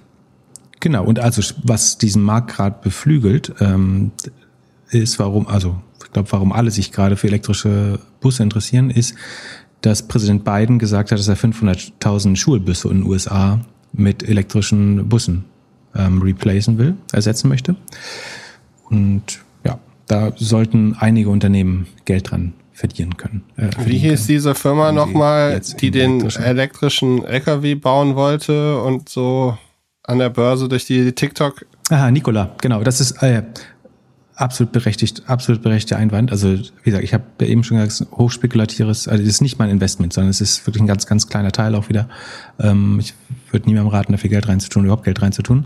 Ähm, Nikola hat sehr klar gezeigt, wie das auch schiefgehen kann. Und auch die hatten große Hersteller als Partner. Äh, General Motors war das in dem Fall, glaube ich. Ähm, auch die hatten große Lieferabnahmeverträge mit, mit äh, anderen Supply, äh, mit, ja, mit Kunden.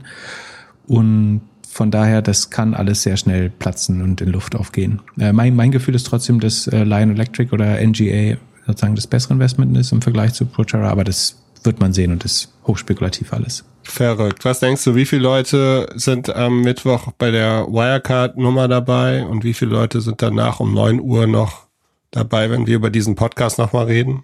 Ich halte es für absolut unvorhersehbar. Äh, auf, ich glaube vierstellig. Das ist, glaube ich, nicht übertrieben. Knapp vierstellig, würde ich sagen. Wenn, wenn nicht irgendwas passiert, was unvorhersehbar ist, was mit Sicherheit passieren wird. Meinst du, der Podcast, mhm. den, den wir jetzt ausstrahlen am Montag, hören den doppelt so viel oder halb so viele Leute? Ich glaube, et, äh, etwas mehr, aber ich glaube, ich bin mir hundertprozentig sicher, dass Clubhouse Pod Podcast-Zeit klaut. Und ich hoffe, dass, also, wenn wir nicht ein paar Hörer hinzugewonnen hätten durch Clubhouse, dann ähm, haben wir umsonst rumge, rumgegrowthackt, auf jeden Fall. Ähm, apropos, ähm, was spannend wird am nächsten Podcast ist, wir sind am Anfang der sogenannten Earnings Season. Das heißt, alle großen US-Konzerne und äh, weltweit Konzerne fangen an, ihre, falls sie ein normales Finanzjahr haben, ihre Q4 Earnings zu reporten. Das fängt nächste Woche traditionell mit den Banken an, also irgendwie Morgan Stanley und ähm, so weiter, Goldman Sachs. Ähm, Bank of America City und so weiter. Die fangen alle an. Und äh, der erste Tech-Wert der Report oder relevante Tech-Wert ist Netflix am Dienstag, ich glaube, after the bell. Also das ist um 10 Uhr deutscher Zeit dann meistens, wenn die Ergebnisse rauskommen. Was glaubst du? Netflix besser, also es geht ja nicht darum, ob die wachsen oder nicht, sondern sozusagen übertreffen die Ergebnisse die Erwartung oder die können ja auch gedämpft sein schon oder untertreffen sie die, die Erwartung? Also haben Sie ihr, ihr Wachstum beschleunigt oder eher weiter verlangsamt? Ich glaube weiter verlangsamt und ich würde gerne in Q4 vielleicht in sehen Q4. wir den Clubhouse-Effekt in Q4.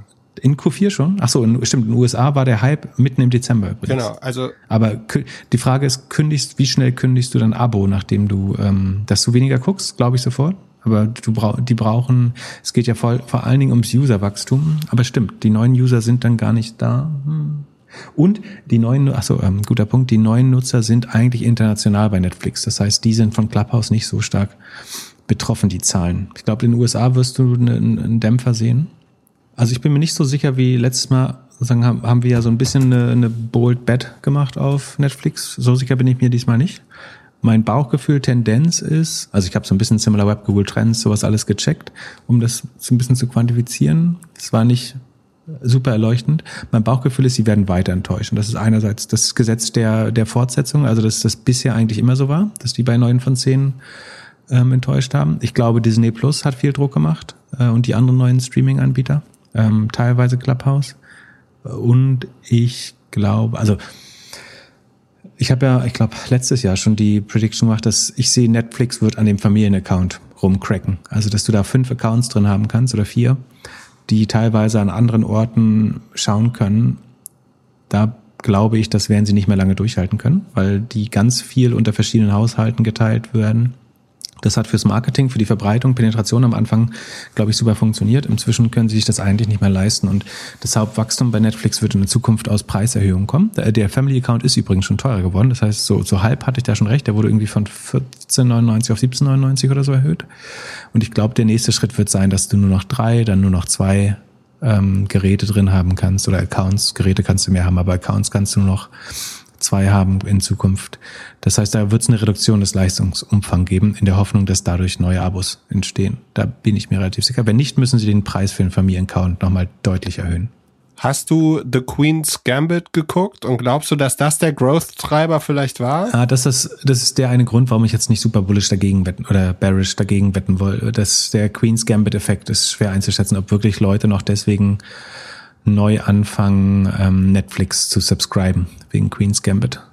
Da habe ich aus so erster, erster Hand auch keine guten Erfahrungen, die das auch nicht mal anekdotisch belegen oder widerlegen könnten. Was denkst du? Ist auf jeden Fall eine Gefahr, dass Queen's Gambit nochmal so ein bisschen fast wie Game of Thrones war, weil das hat ja ganz viele so Second-Level-Effekte gehabt, dass irgendwie Schachbretter mehr verkauft werden, Schachbücher mehr verkauft werden, Schachzeitungen, Abos verkaufen, Schachwebseiten, äh, Software sich verkauft.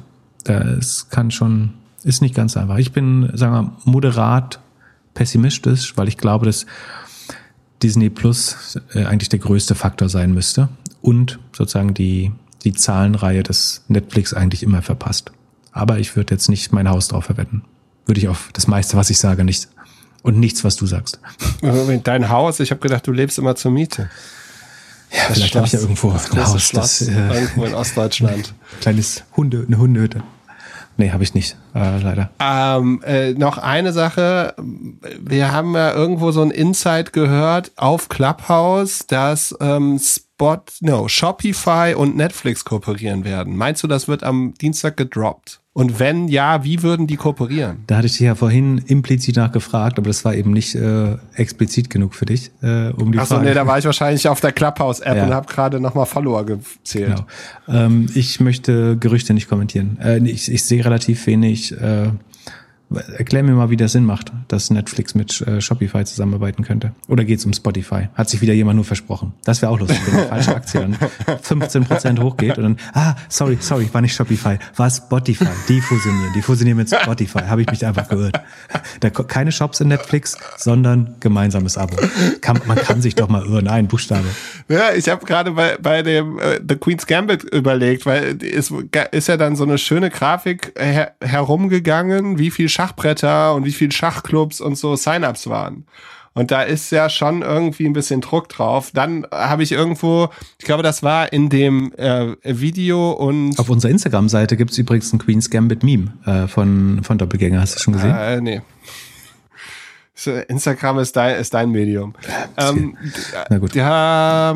Jetzt hast du mich komplett rausgebracht. Aber ja, die verkaufen ja schon Produkte so. Und es scheint ja, ich kenne die Filmindustrie zu schlecht. Und es gibt ja die, die Menschen, die sich diese Filme aussuchen, also sie werden ja irgendwelche Deals haben. Es ist ja kein Zufall, dass irgendwelche Automarken durch irgendwelchen Actionfilm irgendwie raus äh, rumfahren. Also, das kann ja kein Zufall sein.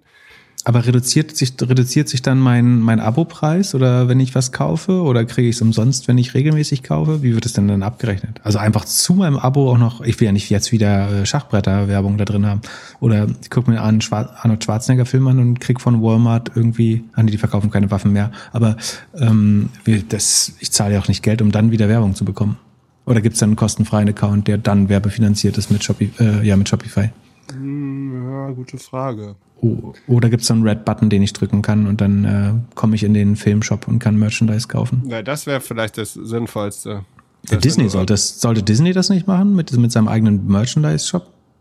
Das wäre ja für die super einfach. Die haben ein E-Commerce-Angebot, die können dann die, die, die IP gut verknüpfen zu und dann könnte ich nach dem Mulan-Film sofort irgendwie die Plastikfigur oder Bettwäsche sehen. Ja, aber ist, ist das der richtige Case? Also ist der Case, dass du einen Kinderfilm guckst und dann das äh, Plastikspielzeug für dein Kind kaufst? Oder ist der Case, dass du einen Film guckst und irgendwie die Schuhe äh, von dem Schauspieler sehr interessant findest und gerne wissen würdest, auf welcher Marke oder welche Marke das ist und wo du das kaufen kannst.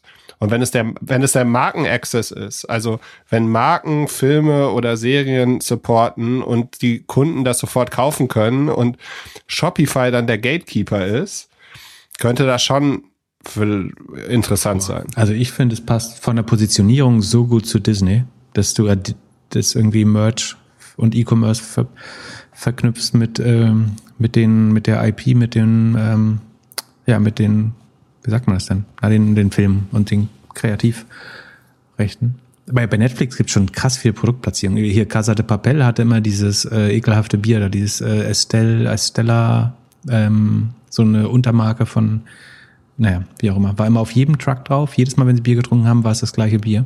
Fand ich auch schon anstrengend. Na gut, so äh, Prediction, also nee, was heißt wir? Das Wort ist so inflationär benutzt. Worüber glaubst du, werden wir nächste Woche reden? Also, aus, ach so, was ich diese Woche ja eigentlich machen wollte, war eine, eine große Amazon-Analyse, um äh, die, die Zahlen so ein bisschen nicht vorherzusehen, aber zu überlegen, wie könnten die Zahlen aussehen äh, von Amazon, was könnten Überraschungen sein. Das ist natürlich komplett draufgegangen jetzt unter den Ereignissen der Woche. Aber was, was denkst du, worüber, also Amazon müssen wir behandeln, das ist so wichtig, weil ich glaube, die reporten dann eine Woche drauf. Aber was wird uns nächste Woche, wirst du eine Woche durchsuchten jetzt? Das ist die eigentliche Frage. Und muss deine Frau dir das Handy mal wegnehmen oder solltest du selber mal Screentime einstellen für dich? Ja, Screentime einstellen nutzt, nützt nicht. Das Handy muss verschlossen werden. Ich versuche jetzt diese Woche noch ein paar Experimente zu machen. Was ich nicht machen werde, ist irgendwie, oder ich versuche, nicht die ganze Zeit da online zu sein und mir alles anzuhören. Ich finde, wir haben jetzt da ein schönes Momentum begonnen. Mehr und mehr Leute kommen dazu. Ich bin gespannt, wie die Telegram-Gruppen sich entwickeln, wie die Webseite sich von uns entwickelt. So, was du da gemacht hast, ist echt schon Soll ich dir mal ein Live bemerkenswert. Live ähm, Telegram-Gruppe Köln 2000 nach. Also nur in der Zeit, wo ich jetzt nicht im Podcast war. Also die zwei Stunden haben wir gerade geredet. Wir haben mal wieder in einem Take aufgenommen. Sehr gut äh, oder wird nur ganz wenig geschnitten wahrscheinlich. Ähm, ja, Köln 2000, Berlin 1300 Nachrichten. P ist, was ist denn P? Äh, ach so, Pot. Äh, Pot ist äh, auch 1200. Ähm, ja, jetzt mal also Na Nachrichten. Achso, was ich gar nicht erzählt habe, ist, als ich die ganzen Gruppen gebaut habe, da äh, zwischendurch hat Telegram, also obwohl ich das alles händisch gemacht hat, hat habe ich die, äh, wurde ich für eine Maschine gehalten und er meint so wie we, we slow you down, seems like you're acting too fast. Also der, dann meinten sie, ich darf jetzt nicht mehr die Gruppen umbenennen oder die Bilder ändern, weil sie das Gefühl hatten, das wäre ein Roboterangriff auf, und es kam nicht mal ein Captcha oder so, ich konnte es auch nicht umgehen, sondern die haben mir dann einfach eine halbe Stunde Timeout gegeben, bevor ich wieder mit meinem Social Media Management da weitermachen konnte. Entschuldigung, was wolltest du gerade sagen? Ich habe dich unterbrochen. Äh, ich habe es vergessen. Ich bin gerade am überlegen. Ich habe so Anfragen von Leuten, deren Namen ich nicht weiß. Auf Telegram? Also, auf, nee, nicht auf Telegram, sondern auf Clubhouse. Also wenn diese, diese Synchronisation von dem Telefonbuch funktioniert ja so, dass man Leute reinlassen kann. Ist es überhaupt einseitig oder zweiseitig bei der Telefonnummer? Du hast dir das ja bestimmt genauer angeguckt. Ich glaube, die müssen nur in deinem, ich glaube eigentlich, also sicherheitshalber sage ich immer, es ist mutual besser, also beidseitig. Aber ich glaube, sie müssen nur in, in ein sein. Oh Gott, jetzt kommt meine Familie schon auf äh, Clubhouse. Ähm, dann wird's gefährlich. Aber es sind im weitesten Sinne Tech- und Media-Leute. Äh, nicht, nicht mal im weitesten Sinne, auch im ganz engen Sinne. Ähm, schöne Grüße. Naja, kann spannend werden. So, aber was wolltest du sagen? Ja, vielleicht, also wir werden auf jeden Fall, also ich versuche das jetzt ein paar Experimente noch zu machen. Ein, zwei Ideen habe ich noch. Content-mäßig. Bin gespannt, wie Mittwoch wird. Genau, einfach Content-mäßig so. Mhm. Was wir sonst noch so machen, also wir werden, wie sollen wir das machen mit den Events, die wir für interessant finden? Setzen wir die auf die Invite-Webseite oder machen wir da nochmal eine, also Seite oder machen wir da nochmal eine zweite Seite? Also. Wir bauen jetzt ein Content-Universum für Clubhouse. Das heißt, das ist doch mal eine super Aufgabe. Ich habe jetzt die letzte Woche viel gemacht und muss das eh noch weitermachen. Ich würde sagen, du bist jetzt mal unser Kurator für gute Inhalte. Das heißt, du baust einen Online-Kalender mit den besten Clubhouse-Shows. Also ganz dick rot, Mittwoch 21 Uhr Doppelgänger auf Clubhouse. Und dann welche Talks du selber noch gut findest, sodass äh, wir Nutzern bei der Orientierung helfen können im Dschungel der Content-Angebote. Und was, was wir gut finden, äh, kommt dann da rein, oder? Das ist doch eine gute Idee. Das fehlt, Kuration fehlt. Was ist die beste URL dafür? Doppelgänger.io slash Clubhouse-Termine Deutschland oder deutsche Clubhouse-Termine oder Club wie würdest du? Clubhouse-Kalender mit K. Und dann machen wir Club so ein mit K. Genau. Und dann machen wir so ein ähm, ja, iCal oder Google-Kalender, den man sich abonnieren kann. Da gibt's Tools für, das wirst du alles rausfinden bei deiner Recherche. Und genau, für alle, die das erste Mal dabei waren, ich hoffe, euch hat's gefallen. Ähm, wir machen das jede Woche, Montag früh kommt's raus, eigentlich schon Montag ganz früh morgens. Und wir freuen uns, euch nächste Woche wieder zu hören mit etwas Clubhouse, vielleicht nicht ganz so viel wie diese Woche. Genau, und wir freuen uns natürlich auch über E-Mails an podcast.doppelgänger.io. Viel Spaß, legt euer Handy weg und bis nächste Woche, Mittwoch und Montag. Ciao Pip, vielen Dank. Vielen Dank dir, es hat Spaß gemacht. Ciao, ciao.